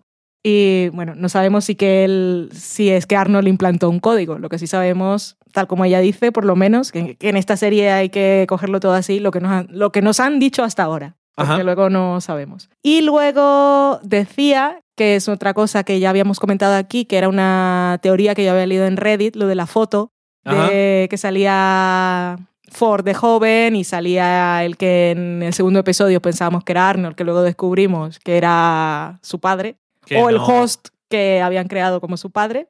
Y que había un, un espacio vacío a la derecha. Y en ese momento ya nos habían dicho que algunos hosts eh, podían, estaban programados para no ver las cosas que les hacían daño y que se, es lo que recalcan más en el episodio en el que nos dicen que Bernard es un host con lo de la puerta. ¿Qué puerta? Se me había olvidado decir que, para comentarlo, que lo de la puerta es muy grande. Es maravilloso. Porque realmente eh, nosotros ya decíamos que teníamos la sospecha de antes y todo eso, pero lo que decías tú, que no se trata tanto de que, ah, ya lo sabía, Sí. sino de cómo. Claro. Y luego para qué también, pero cómo. ¿Cómo? El cómo, el- el cómo es muy bueno porque si, si eres loco que siempre estás pensando un poco más, a mí me gusta como, como confirmación, que aparte es muy rápido, porque no es que te lo dicen eh, al principio del episodio y luego hasta el final lo de la puerta, sino que es enseguida. Él entra a Bernard y dice, Teresa le pregunta, ¿y cómo es que este sitio no está localizado? Y Bernard dice, no, es que la, la vigilancia la hacen los androides y están programados para no verla aunque lo tengan en la nariz. Y enseguida dice, ¿y esta puerta qué es? Y ¿qué puerta? Es maravilloso porque si tú ya tienes la idea, me gusta mucho cómo te lo resuelven, pero si eres una persona que ve la serie y ya está sin ponerte a pensar en el resto de la semana, también te lo dejan claro en el momento. Es bastante efectivo. Sí, y sin tampoco decir, hola, soy un Sí. host. O que llegue Ver- Ford a decirle, es que te creías que era un humano, pues lo he creado. No. Muajajaja. Y, y- y, bueno, en- nos habíamos ido esto de la foto porque él se preguntaba si esa tercera persona podía ser Dolores. Pues ahora sabemos que era Arnold, que tiene la carita de Bernard. Y mencionaba también Rodri en este comentario que algo que quizá muchos hayan notado son los ecos o guiños a otras historias de Crichton, pero también a productos de Abrams como Lost. En ambas series hay un hombre de negro, en cierto modo antagonista de un dios. Sí, Y se llama hombre de negro. de alguna forma. Mm, pero Abrams aquí no, no tiene nada que ver, ¿no? Sí, es productor Ya, también. pero esa idea de que es productor, pero él está haciendo otras cosas. Esto, Hombre, esto es muy de Nolan y Joy. Sí, sí, sí, pero que digo, a ver, eh, esto es una serie eh, obviamente basada en la película de Michael Crichton que han hecho Jonathan Nolan y Lisa Joy, su señora esposa, que no sé por qué siempre me gusta que salga con ese apellido, no sé si no se lo ha cambiado o lo que sea, me da igual. Sí, que no sea Nolan también. Sí, Mm. eh, que queda, no me da Lisa igual. Joy mola, sí. Una chorrada. Em, pero que al final es lo mismo que hizo JJ Abrams en Lost. Mm. Nada. Producir, pero bueno, que se. Bueno, igual es un homenaje. Llama, llámalo X, pero él ha creado sus cosas. Ha creado Felicity, ha cre- creó Alias, pero luego la mayoría de las series en las que sale su nombre o que la gente asocia con él son cosas que él dice, le dice a alguien que, se lo- que tiene una idea, me interesa tal, y va metiendo ahí con su productora y sus. y me imagino que Pero esto no, no, no, no nos quedemos hablando de él porque yo no sé. Igual él entró después como productora. Esto no a- creo que haya sido una idea suya. A lo que voy es que, que igual que otras series les dicen eh, JJ Abrams, esta no hay que nombrarle para nada. Lo único que hay que reconocerle que sabe meter la patita en cosas. Eso sabe, sí. Que eso nunca está de más. Pero bueno, que eso, que interesante eso. Si conoces también, supongo, la obra de Michael Crichton, que yo no estoy demasiado familiarizado, quizás un poco más con Parque Jurásico y esas cosas. Yo no sé nada. Pero al final también eh, es un señor de pelo blanco y que está viejuno, que, tiene, que crea un parque y que tiene ah, juega a ser Dios. Ya. O sea que desde luego este señor tiene sus ideas de gente científicos que juegan a ser Dios En un parque. y, y cómo eso se va de madre. Mm. Como en un caso, en el caso del Parque Jurásico, no puedes controlar la naturaleza. Y en este caso, de alguna forma, también, porque si creas vida, de alguna forma los hosts ya han llegado a un punto en el que, que es una cosa que comentábamos siempre, de son personas, no son personas, pues, están vivos, Mm. de alguna forma. Y tú siempre me dices de vez en cuando, si nosotros también estamos en loops. Sí, estoy obsesionada y cada vez me doy más cuenta Y de bueno, el eso. loops que vivimos y el piano que es la alarma que nos despierta cada mañana. que si los humanos juegan a ser Dios, al final se acaba montando un pifostio, porque no somos precisamente ni dioses ni nada. Y esto sin hacer, es- sin hacer spoiler, porque podría hacerlo si, si comentara más el qué, pero para la gente que la ha visto, me refiero a la película Ex Máquina, que no sé si con relación a un personaje que puede ir full Ex Máquina, eh, tal como hemos visto, va a tener el mismo final esta temporada de Westworld. Bueno, me imagino lo que quieres decir. Y creo que no hace falta decir nada más. Por si acaso no habéis visto Es Máquina, cosa que, si escucháis el podcast, os lo hemos recomendado en varias ocasiones y deberíais hacer, porque fue una de las mejores películas del año pasado. Correcto. El año pasado es 2015 para los que vengan del futuro. Los que vengan del futuro igual están en Westworld. Estamos en diciembre de 2016. Ujú. Mm, mm, mm. Muy bien, pues ya está. Vamos a pasar a la cata de pelis.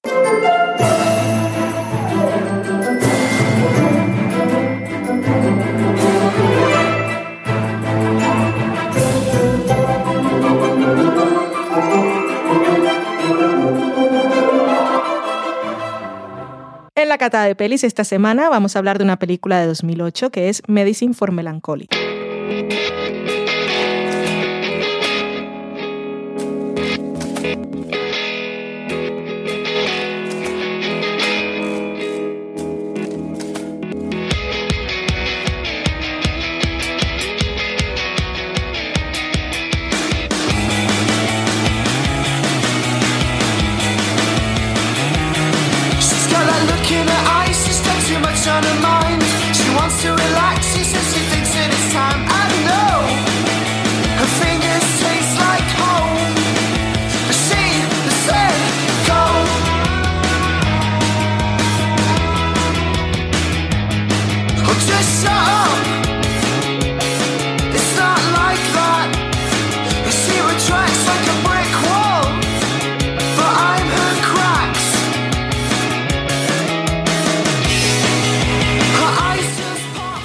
For Melancholy, que como decías tú es de 2008, está escrita y dirigida por Barry Jenkins.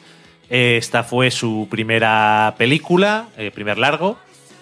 Y, su segunda película se ha estrenado en 2016, una película que está sonando mucho para los Oscar Y para la vida. y para la vida, pero que como lo digo, porque como llevamos unos años comentando todas las películas que nominan a los Oscar, y esta película la quiero ver desde hace bastante tiempo y tengo bastantes ganas de verla, pues no siempre pasa. No. Y eh, la- esa película es Moonlight. Y bueno, eh, que esa no es. No sé si es guion suyo o no, pero bueno, está basada en una obra de teatro. En este caso es guion suyo y esta película está protagonizada por eh, Wyatt Cenac. Y, El de Westworld. Wyatt. y Tracy Higgins, que el, a Wyatt Cenac igual os suena si visteis el Daily Show con Jon Stewart, era uno de los corresponsales y tal. Pero fue corresponsal después de la película. Sí, bueno, pero es que esto es de 2008, es que No, hace, no, no, no. hace ocho años ya. No, es que escuché un trocito de una entrevista con Barry Jenkins y le preguntaban cómo había elegido sus actores. Y él decía que quería elegir a actores de San Francisco y actores un poco naturales, que no fueran súper profesionales y tal, pero empezó a hacer el casting y se encontró con el problema de que en San Francisco solo hay un 7% de negros. Y él quería bueno, su película pues necesitaba a los dos protagonistas. Y al final tuvo que irse a Los Ángeles a hacer el casting y a Wyatt Cenac lo pilló porque lo vio en una serie de YouTube y era comedia y el otro estaba un poco flipado porque el personaje no era, o sea, no era una comedia lo que iba a hacer, pero le pareció tan perfecto. Pues en 2008 que alguien te descubre en YouTube no es lo mismo que, que te ocurra eso en 2015 o 2016. O sea que eh, tenía ahí una visión de futuro sí. en donde encontrar a gente. Eh, ¿De qué va la película? Eh, que tiene dos actores realmente. Sale algún actor más, pero realmente no. Tiene dos protagonistas que mm, son Maika y Joe. eh, que empieza la película, se despiertan en una cama después de una noche de fiesta, en una casa que no es la de ninguno de los dos. A mí me encantó cómo fuimos descubriendo cosas eh, en esa primera escena en la que no hablan, porque claramente cuando los vemos entiendes que están un poco de resaca Sí. y lo vemos a él que está en el baño lavándose los dientes con el dedo, Ajá. porque no tiene cepillo de dientes, y entonces en ese momento parece que es que está en la casa de ella. Y luego ella y hace lo luego mismo. des- descubrimos que- ella hace lo mismo y entonces no están en su casa. Me gustó cómo te van contando cosas sin hablar y de forma muy efectiva. Sí.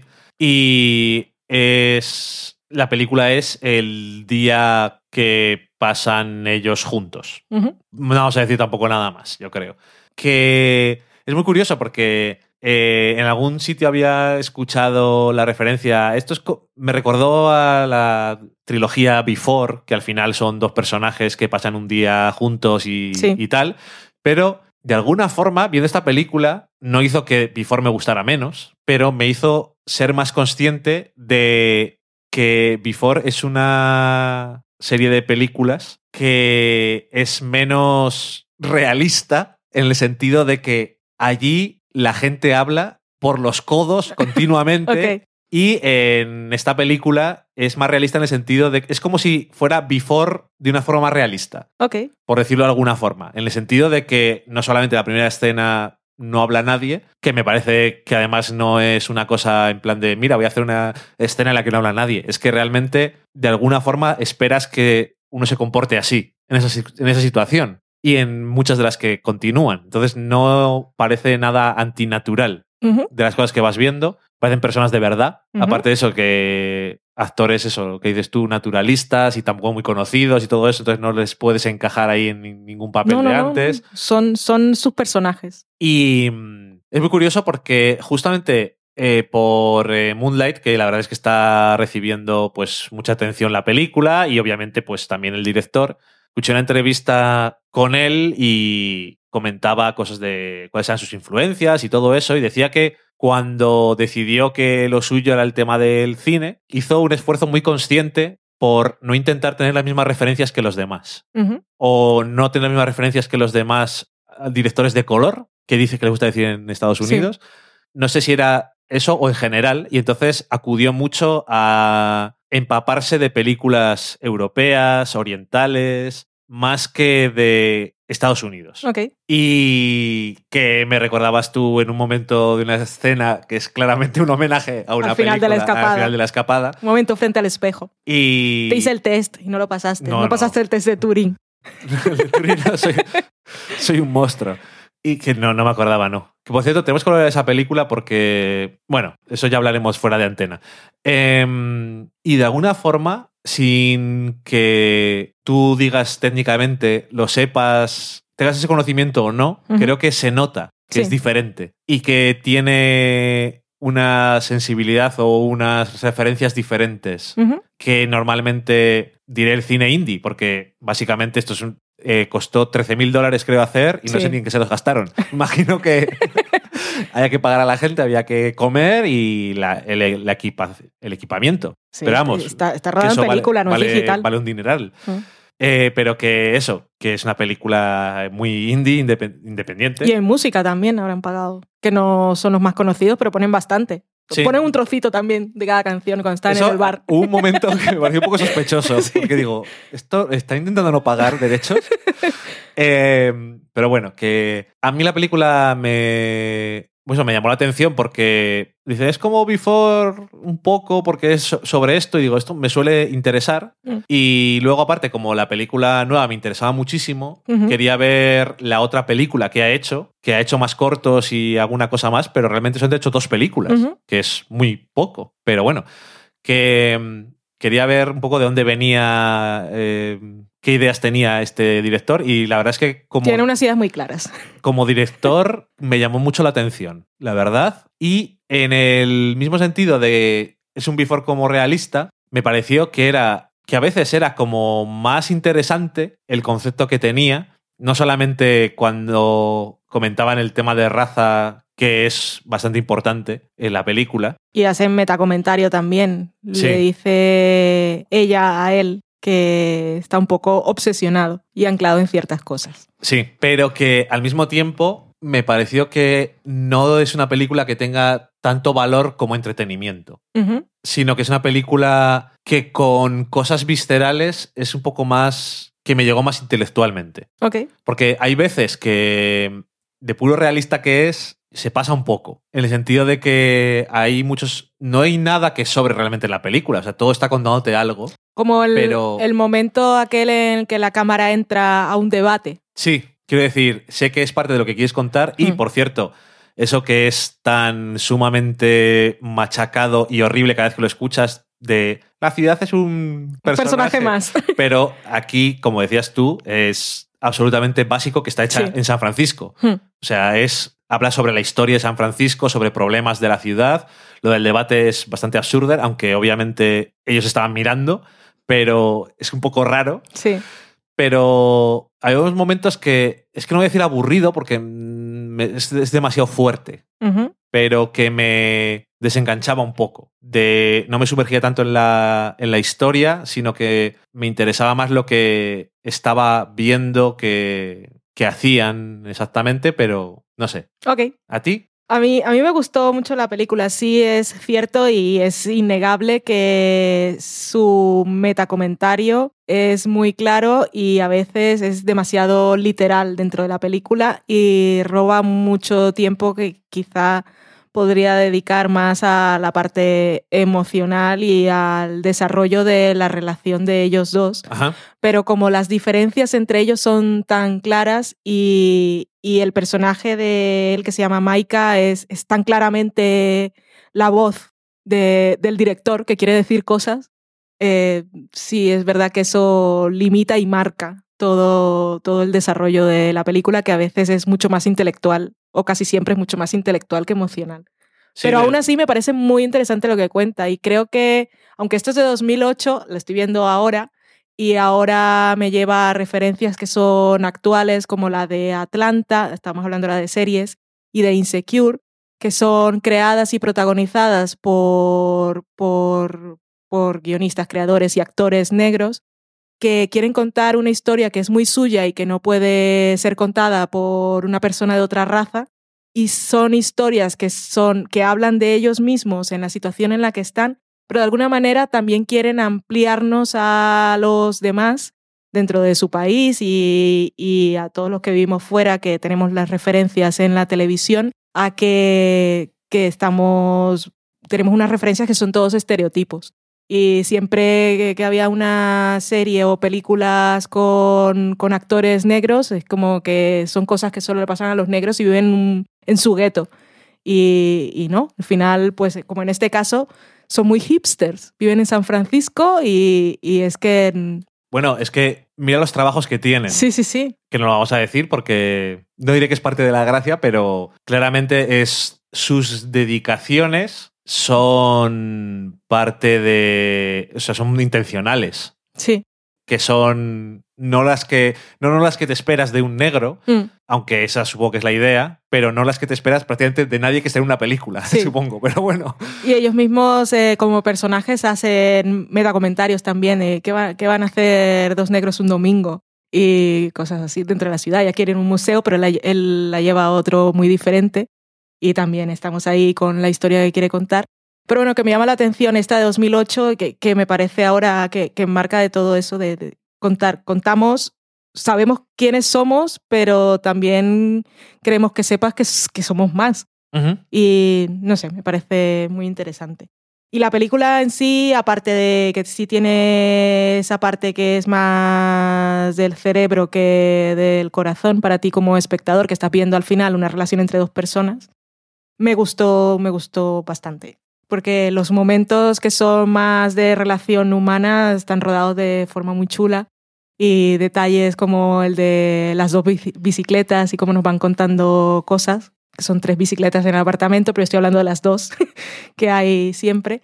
Y luego que sí es una película muy barata y está rodada que al principio parece que es en blanco y negro, pero tiene unas pintitas de color que como Dani es un poco daltónico, yo le preguntaba, ¿estás viendo que esto es de un color? A veces no, no te dabas cuenta.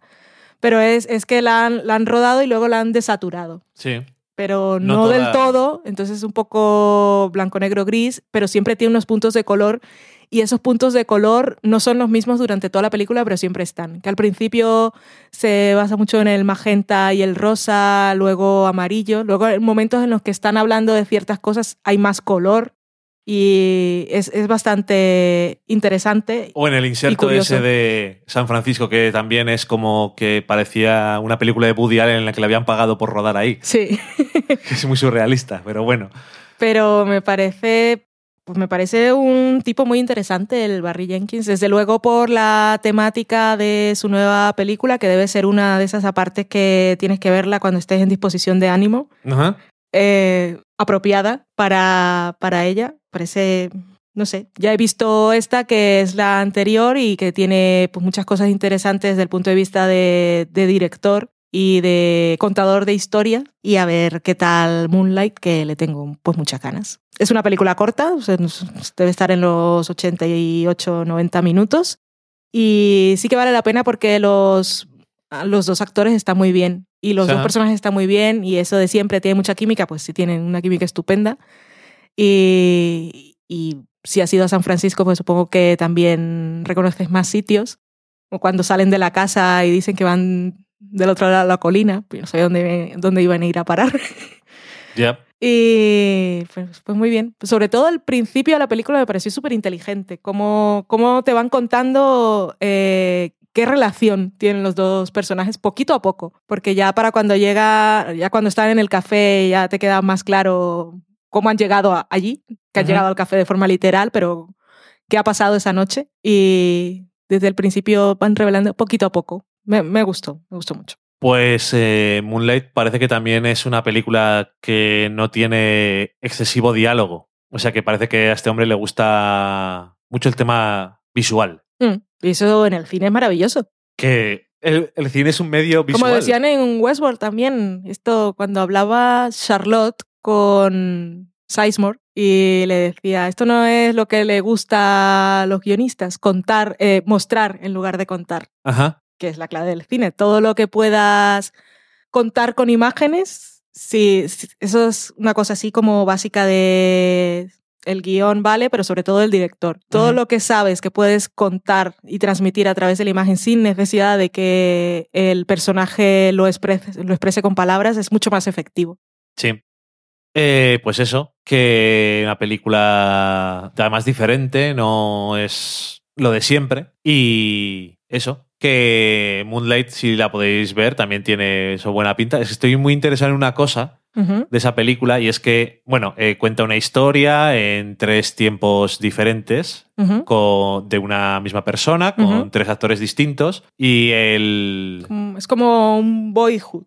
Sí, Pero claro, ya sabemos que Boyhood era a través Sí. de los años los mismos actores. Pero eh, el director, claro, le- el entrevistador le preguntaba ¿y qué les hacías ver cómo interpretaban los otros actores para que siguieran siendo la misma persona?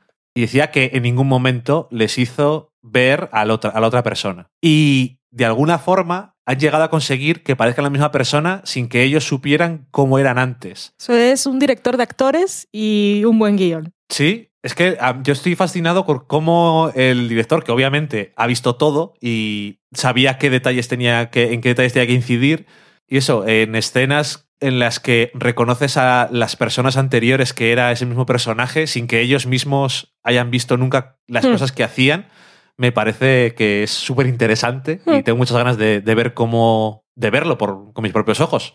Así que, oye, ya la veremos cuando podamos. Aunque no la nominen a los Oscars, es una que vamos a ver. No, yo la voy a ver igualmente, pero está Pero sonando, ojalá. está sonando mucho, sobre todo después del año pasado y los Oscar blancos. Mm. Y este año parece que no solamente esta, sino Loving y otras tantas películas, que parece que es imposible que no haya películas nominadas con directores, guionistas y actores y o actores negros, después de un año anterior que fue bastante bochornoso en ese aspecto. Hmm.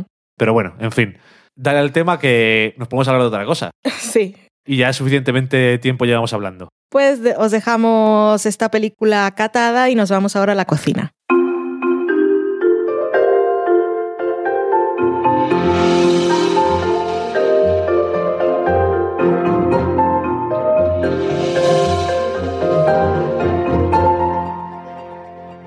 Para esta semana os traemos una receta facilita, facilita, que se hace en un momento y también se explica eh, en menos tiempo, que son unas galletas que son típicas del sur de Italia y son galletas de aceite de oliva en lugar de mantequilla. Necesitamos para hacerla una taza de harina, que puede ser de trigo, de camut, de espelta. Necesitamos también eh, zumo de una naranja, 4 cucharadas de azúcar y 80 mililitros de aceite de oliva que no sea de sabor súper fuerte. Y las instrucciones son más rápidas aún. Mezclamos la harina con el zumo de naranja, añadimos el azúcar y el aceite de oliva, mezclamos y le damos la forma de bolitas, la ponemos en la bandeja, bueno, en sobre papel de horno de este antiadherente o una lámina de silicona y horneamos a 180 grados durante 15 minutos. Y ya está, Son casi tan fáciles como las galletas esas de plátano y coco. casi. Pero en este caso ni siquiera tienes que machacar el plátano. Fíjate, pues muy bien. Y ya está. No las hemos probado porque nos pusimos todos locos y nos fuimos al súper con hambre y con bajona y compramos muchísimas galletas de diferentes tipos y colores y marcas, pero la tenía ahí guardada y tengo muchas ganas de probarla porque es fácil y para ver cómo, quedan las galletas en lugar de mantequilla con aceite de oliva. Y un día no muy lejano haremos la tarta de Oreo que os dijimos Tenemos los hace dos ingredientes. semanas. Sí. Si alguien la prueba antes, que nos lo cuente. Pues ya está, ya hemos acabado con toda la parte en la que hablamos nosotros hasta aburriros y ahora vamos a la sobremesa, en la que también hablaremos, pero de vuestras cosas.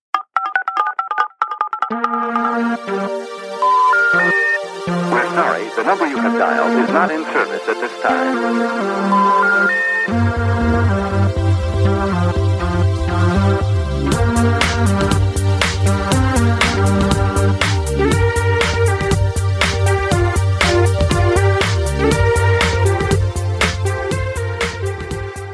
Sobremesa, si es la primera vez que escuchas este podcast, es la sección, la última del programa, en la que comentamos, como después de una buena comilona, las cosas que nos habéis dicho vosotros que nos escucháis a través de todos los medios que tenéis disponible y que iremos diciendo conforme vayamos avanzando.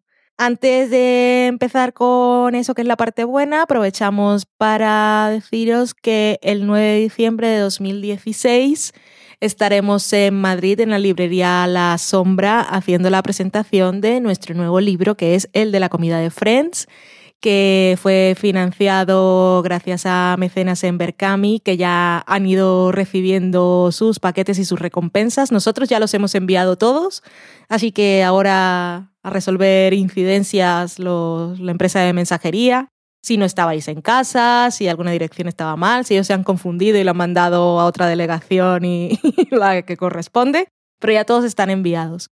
Si eres mecenas y no has recibido ni tu paquete ni ningún aviso y te parece un poco raro, pues contáctanos y buscamos a ver qué ha pasado. Eso es, el de la comida de Friends es un libro que tiene recetas, infografías y tal como decimos nosotros y lo confirman quienes lo reciben, todo lo que tiene que ver sobre la comida en la serie y ya está a la venta en amazon.es. Así que lo podéis comprar en Navidades para vosotros mismos y para regalar y para Reyes, que seguro que siempre conocéis algún fan de la serie o algún fan de la cocina que le guste coleccionar libros. Así que ahí tenéis el tema solucionado muy fácilmente. Qué libraco. Es un, es un nos ha quedado muy bien.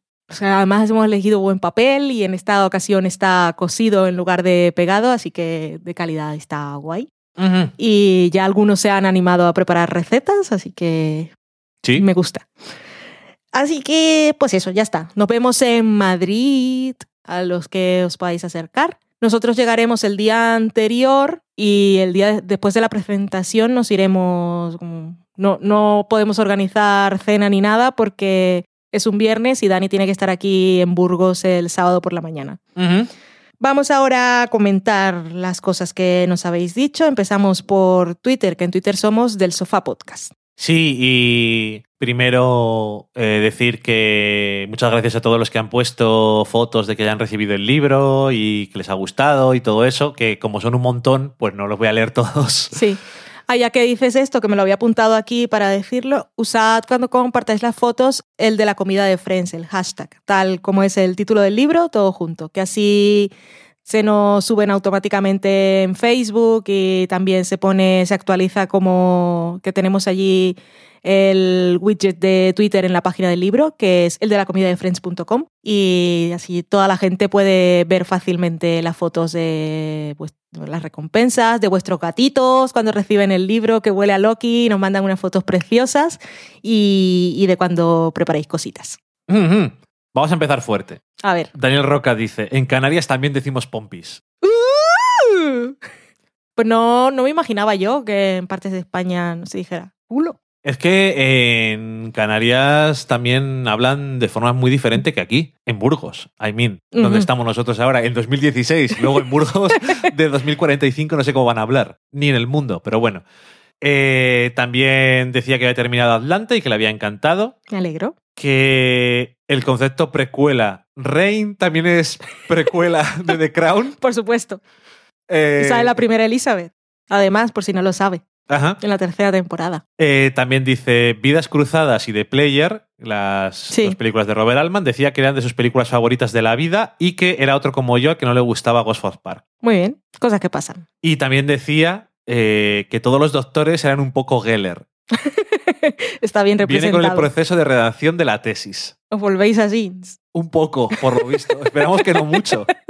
Esto lo dice porque en el libro de, el de la comida de Friends hay una sección que se llama Las correcciones del doctor Geller, Mm. que le gusta recordar mucho que es un doctor y corregir a los demás. Y es parte de su gracia. Sí. mí Porque a veces lo de que es doctor no viene a nada y me río.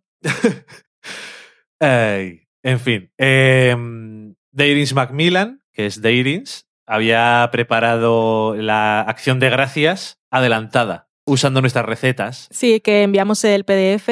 Si eres mecenas y has recibido el libro y no aún el PDF, lo enviaremos durante estos días, que estábamos esperando que llegaran los paquetes, por aquello que decíamos que hay personas que lo van a regalar y no sé si han puesto el email del que lo ha comprado o al que se lo van a regalar y no quiero que le llegue antes Ya. el PDF. Y tampoco puedo ponerme a comprobar si cada email corresponde al destinatario, que son, sois muchos. Yep, exactamente. Eh, Ana Belén Aparicio, que es Anita Aparicio, decía, Valentina, qué agradable sorpresa encontrarte y escucharte en Expreso a Westworld. Ahí estuve, es el podcast de los chicos de Fans Fiction, que ahora son Fansland, y comentan cada episodio. O sea, comentan los episodios cada semana. O comentan el episodio de la semana cada semana. Dios mío, qué confuso y qué tontería, que igual Los se entendía la primera. conocidos como Fans Fiction. Sí. Eh, Ezequiel Merino decía que había hecho la primera receta ya del libro de la comida de Friends, que eran los pancakes. Ujú. Tenían mejor pinta que los nuestros, casi. Es que les hice yo. Entonces, eh, de Cumano, que es pez con bicicleta, decía, Valen acaba de decir que usa TV Showtime. ¿Cómo es su usuario? Y así lo sigo.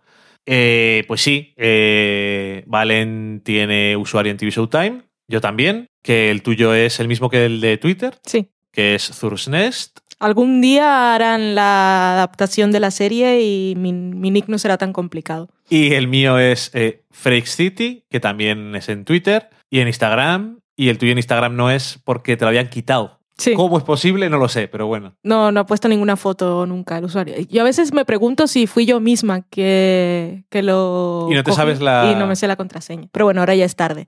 De todas formas, si vais a delsofalacocina.com, ahí también Sí. están en quiénes somos, están nuestros enlaces. Sí, y también el enlace a el perfil de Letterbox de Del Sofá a la Cocina, donde ponemos las películas que vamos viendo y no todas las hemos comentado. Hay un montón de Hmm. ellas que no hemos comentado porque no hemos tenido tiempo, pero hay bastantes. Paco Navas ponía un enlace a una cosa que decía, esto apoya la teoría que escuché en Del Sofá a la Cocina y me moló sobre Westworld. Que no voy a decir, por si acaso no... Claro.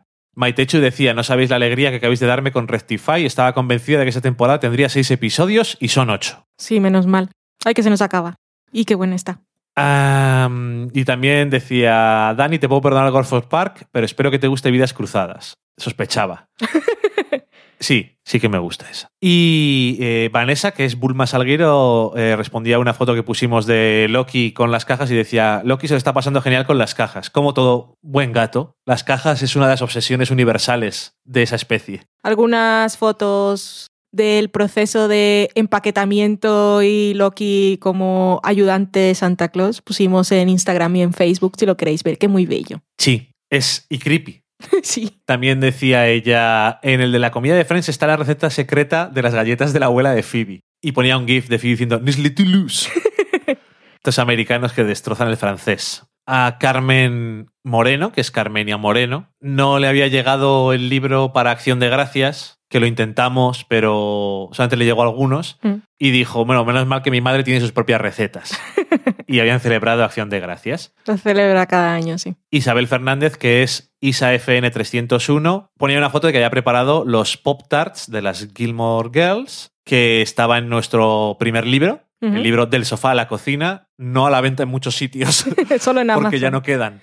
Y lo ponía porque Netflix ha estrenado Ajá. la nueva temporada de cuatro episodios, cuatro películas de las Gilmore. A los Sherlock. Eh, y otro que había hecho una receta del el libro del sofá a la cocina era Petron C. McGómez, que había hecho las costillas de Freddy's.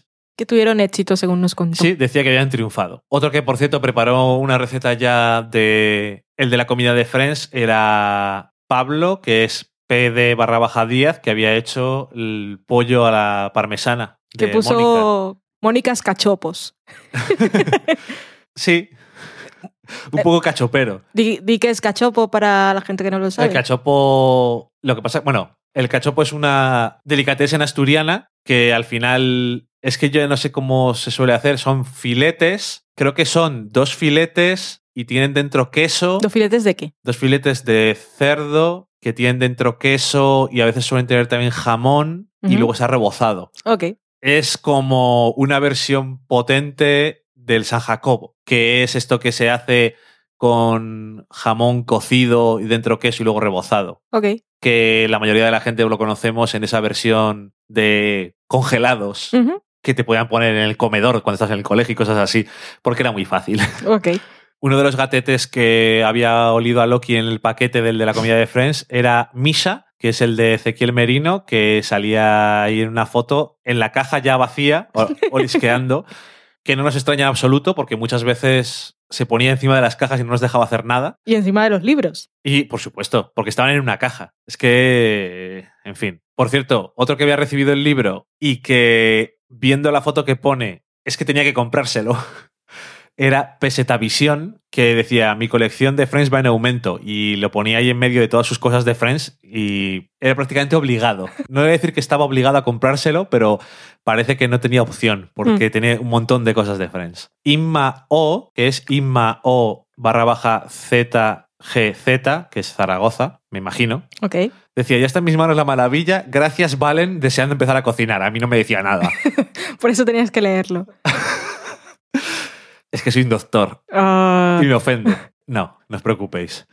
Daniel Roca decía, a ver si de sofá la cocina adivinan qué estoy viendo. Y ponía un plano de Mad Men. Y es como, Daniel Roca, hombre. La claro, otra vez. la estaba volviendo a ver desde el principio otra vez. Y entonces alguien le decía, eh, es Mad Men, ¿no? Y decía, Chivato. Y yo digo, y le respondimos, pero pensabas que no le íbamos a adivinar. Y dice, no, me imaginaba.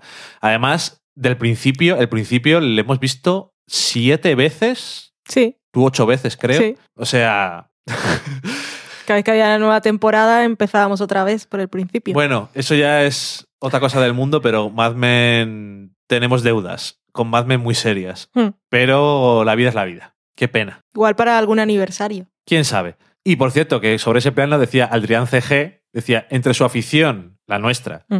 y los autos viejos, hasta yo pensé que era Mad Men y no la he visto. Es como cuando Miguel Vesta siempre dice, están, pa- haciendo, están pasando una película, pon tal canal. Yo no tengo que verlo porque ya sé que es algo de Nicolas Cage. ah, cómo te conoce. Sabe que te gusta tanto Nicolas Cage. Sí. Otro gatete que es- le gustó mucho el de la comida de Friends, o no tanto el libro, sino otras cosas adicionales, era el de Juan Jolif, que es nuestro patrocinador de la sección de- del sofá Westworld, que como él tenía taza en su envío, pues venía con Poliespan para que, y me alegro, me ha alegrado ver que no se ha roto ninguna. Estábamos estaba- sufriendo. Estaba sufriendo, sí. Eso le llamó mucho la atención. A Loki también. Lo que se metió en la caja. Pero se metió en la caja, que era una caja de como de medio metro de alto, entera hasta arriba de cositas de poliespan. Y una vez que estuvo dentro no le gustó la experiencia y no volvió a interesarse. No, porque no podía controlar. No, se se estaba hundía. sumergiendo. Era como arenas movedizas y decía, esto no me gusta. Y también nos decía él que muchísimas gracias por el seguimiento de Westworld, tanto la serie como vuestros podcasts, se me quedan cortos y con ganas de más. Muchas gracias. Pues espero que también pienses lo mismo del de esta semana. Y ya para terminar, eh, poníamos un tweet diciendo que en Amazon estaba entre los más vendidos en algunas de las secciones, bueno, en las secciones en las que está apuntado el libro, el de la comida de Friends, eh, en la de consulta, en la de cine, televisión y en la de cocina y hospitalidad. Estábamos en el puesto 7, es una categoría muy dura, porque Sí. los libros de cocina hay lo que hay, libros que se van a vender sí o sí. Y decía Maitechu, pronto estáis en el 1, nos invitáis cada semana a vuestro sofá, eso tiene que contar puntos de hospitalidad. Tan mona. Pues muy bien, dejamos Twitter y nos vamos a Facebook, que en Facebook somos del sofá a la cocina. Primero saludamos a eh, Rodrigo, que es uno de los mecenas del libro de la comida de Friends, que vive en Burgos y que dijo que no se lo mandáramos, sino que se lo diéramos en mano, porque escucha el podcast y que le hacía ilusión conocerlos. Aunque luego dijo que siempre se lleva una decepción, pues no somos los primeros podcasters que, que ve en persona y nos lo dijo así muy abiertamente. Dijo que está muy bien, pero luego siempre dice, mejor no hacerlo. No sabemos si se refería a nosotros. No era tanto decepción como que Eh, no, me, no me descon- la desconexión esa. Sí. Porque pasa mucho eso. Cuando estás acostumbrado a escuchar a alguien la voz, luego le ves y dices, "Ah, no lo veo. pero están hablando. No computa. pero hablan, pero no, no. Bueno, pues un saludo. Eh, también Estela Maris decía, me interesó ver Sweet Vicious después de escucharos. Chicos, no sé si les interesa el siguiente dato. Yo me estoy preparando para ese gran crossover del 28 de noviembre. que Ya ha pasado. Ya ha pasado, sí. Estamos retrasados. Del 28 de noviembre al 1 de diciembre, que es hoy, por cierto, el día que estamos grabando, es Supergirl, Flash, Arrow y eh, Legends of Tomorrow. Son series que me relajan. Yo me estoy pensando eh, qué vinito comprarme. Como en Buenos Aires es primavera, un rosadito bien frío me vendría bien para disfrutar esas cuatro horitas. Pero qué planazo. Y además es que esto es un auténtico crossover de esos como hacen en los cómics que te jodían porque te comprabas uno, ahora ya eso no lo suelen hacer, y decían, si quieres continuar la historia, te compras la otra colección que tú no te compras normalmente. Pues esto es básicamente la misma idea, me imagino. Así que no sé hasta qué punto necesitaremos ver esas series que no vemos. Pero Hasta bueno, ninguno. tú desde luego que no. Bueno, pues muchas gracias. Eh, en el blog que es del sofalacocina.com y además ahí tenéis eh, todos los enlaces a nuestros libros, a todos los episodios que ya van, que no lo has dicho al principio, como no. 196 con este. Uh, si vamos a llegar a 200 en algún momento. Eso son aniversario. Sí, no creo que hagamos como en el 100, No. pero bueno, yo qué sé, igual hacemos algo. Pues ahí teníamos un comentario de Beatriz GV que decía, hola, solo os escribo para agradeceros la recomendación de Sweet Vicious, me está encantando y no tenía ni idea de que existía. Lo mismo que dije yo, que no- yo cuando dijisteis que recordaba a Verónica Mars y a Buffy, ya me puse a buscarla. Pues nos alegra mucho que le hayamos descubierto algo. Y que le guste. Sí. Y en email, que es del sofá a la cocina arroba gmail.com, como dice Valen, o gmail.com, como, dice- como dice la gente aquí, eh, nos mandaba un correo Alfonso, que es de Málaga, y bueno, nos decía un montón de cosas, pero lo más pertinente para la sobremesa es lo que nos contaba sobre Mad Men. Decía que ya había visto Mad Men en su día, esperando cada capítulo, y es una serie que adora y que le encanta, y que decidió volver a verla, pero esta vez del tirón y con una diferencia. Después de cada capítulo oía vuestro podcast y poco a poco me he ido acostumbrando a vosotros. Oh. Ahí poco a poco, al principio Vas haciendo mella. Claro, al principio decía, ah, qué pesados, y luego les acabas cogiendo cariño. Por pesados. Es lo mismo que le ha pasado a Valen conmigo. O sea que. Decía, he visto la serie con otros ojos, los vuestros, he descubierto un montón de detalles nuevos, me encantan vuestros puntos de vista, comparto la mayoría de vuestras opiniones, odiamos a los mismos personajes y eso une mucho. Desde luego. También decía, la verdad es que el resto del programa no lo escucho y eso que cocino fatal. Es difícil de explicar, pero a nadie que conozco le gusta Mad Men, o no de esa manera. Yo sé que me entendéis. Por supuesto que sí. Y bueno, eso también nos lo ha dicho siempre alguna persona, que Mad Men no es una serie eso como que vas donde tus amigos que ven Juego de Tronos. Mm. Todo el mundo, no todo el mundo ve Juego de Tronos, pero ya puedes decir, todo Sí. el mundo ve Juego de Tronos. Sí. Pero Mad Men es más complicado encontrar a gente con la que hablar o hay menos podcasts dedicados a Mad Men. No sé si había alguno. En español, dedicado a Mad Men, ¿no? Entonces, eh, eso siempre es una cosa que me hizo a mí mucha ilusión cuando comentamos eh, de la quinta hasta el final y un resumen de mierda, francamente, que hice yo después de ver, bueno, contigo, después de Mm. ver las cuatro primeras temporadas. eh, de mierda porque en un programa cuatro temporadas de Mad Men cuando dedicábamos Ya. el mismo tiempo a cada episodio pues de un poco de cosa pero bueno así en retrospectiva pero bueno, eso, que encontrar a, eso, a gente que lo comenta y no solamente lo comenta y le gusta, sino que lo comenta durante un montón de rato, pues yo creo que te tiene que hacer ilusión porque eso es un poco, no como si estás hablando con alguien, pero hay mucha gente que siempre nos ha dicho que nos dice cosas. Sí. Entonces, ahí está. Pues muy bien, muchísimas gracias. Es un oyente del futuro. Ya lo creo. Por fin ha valido para algo todas las veces que lo has dicho. Alguna vez alguien se lo encuentra. Y este ha sido el programa de hoy.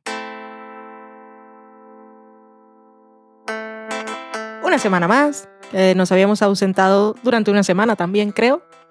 Y ahora viene ¿Cómo que diciembre. crees? y es que no sé si fue una o fueron dos. No, una semana solamente, que es cuando estuvimos haciendo los paquetes. Que últimamente estoy un poco, un poco dolores con el, el ahora. Esto es ahora. Un poco dolores de cabeza. Y, y eso, pues eso, ya estamos aquí, es diciembre, así que en algún momento pararemos otra vez y antes de irnos haremos un, supongo, nuestro lo mejor del año. Ah, cierto. Así que no, no, quedan, no quedan muchos podcasts que también vosotros paráis de todo, todas vuestras actividades. Porque no son tenéis más mierdas que hacer que escucharnos. Hay muchas cosas que hacer. Así que, pues eso, que hoy estamos aquí y, volveremos. Pero por ahora se ha acabado, que el programa ha quedado un poco largo. según me informan, quien me está viendo la pantalla. Sí, y quien lo tiene que montar, supongo. Así que Supones. asumo. Asumo. Eso. Muchísimas gracias. Eh, los que os podáis acercar en Madrid a la librería La Sombra, nos veremos el 9 de diciembre de 2016. Que si vienes del futuro, pues no vaya a ser el 9 de diciembre del año que sea, porque es muy probable que no estemos en ese sitio. Existen bastantes posibilidades, sí. Aunque no fuimos justamente el 9 de diciembre a otra librería el año pasado. A Gigamesh en Barcelona. Ajá. Es el día de las presentaciones de nuestro libro, que siempre son muy casual. Sí, pero también yo siempre pienso, es el peor día, es en medio de un puente del copón. sí, sí, sí. Pero bueno, oye, siempre va alguien. Siempre. Ahí estaremos. Un beso a todos. Adiós. Beso para compartir entre todos. Adiós.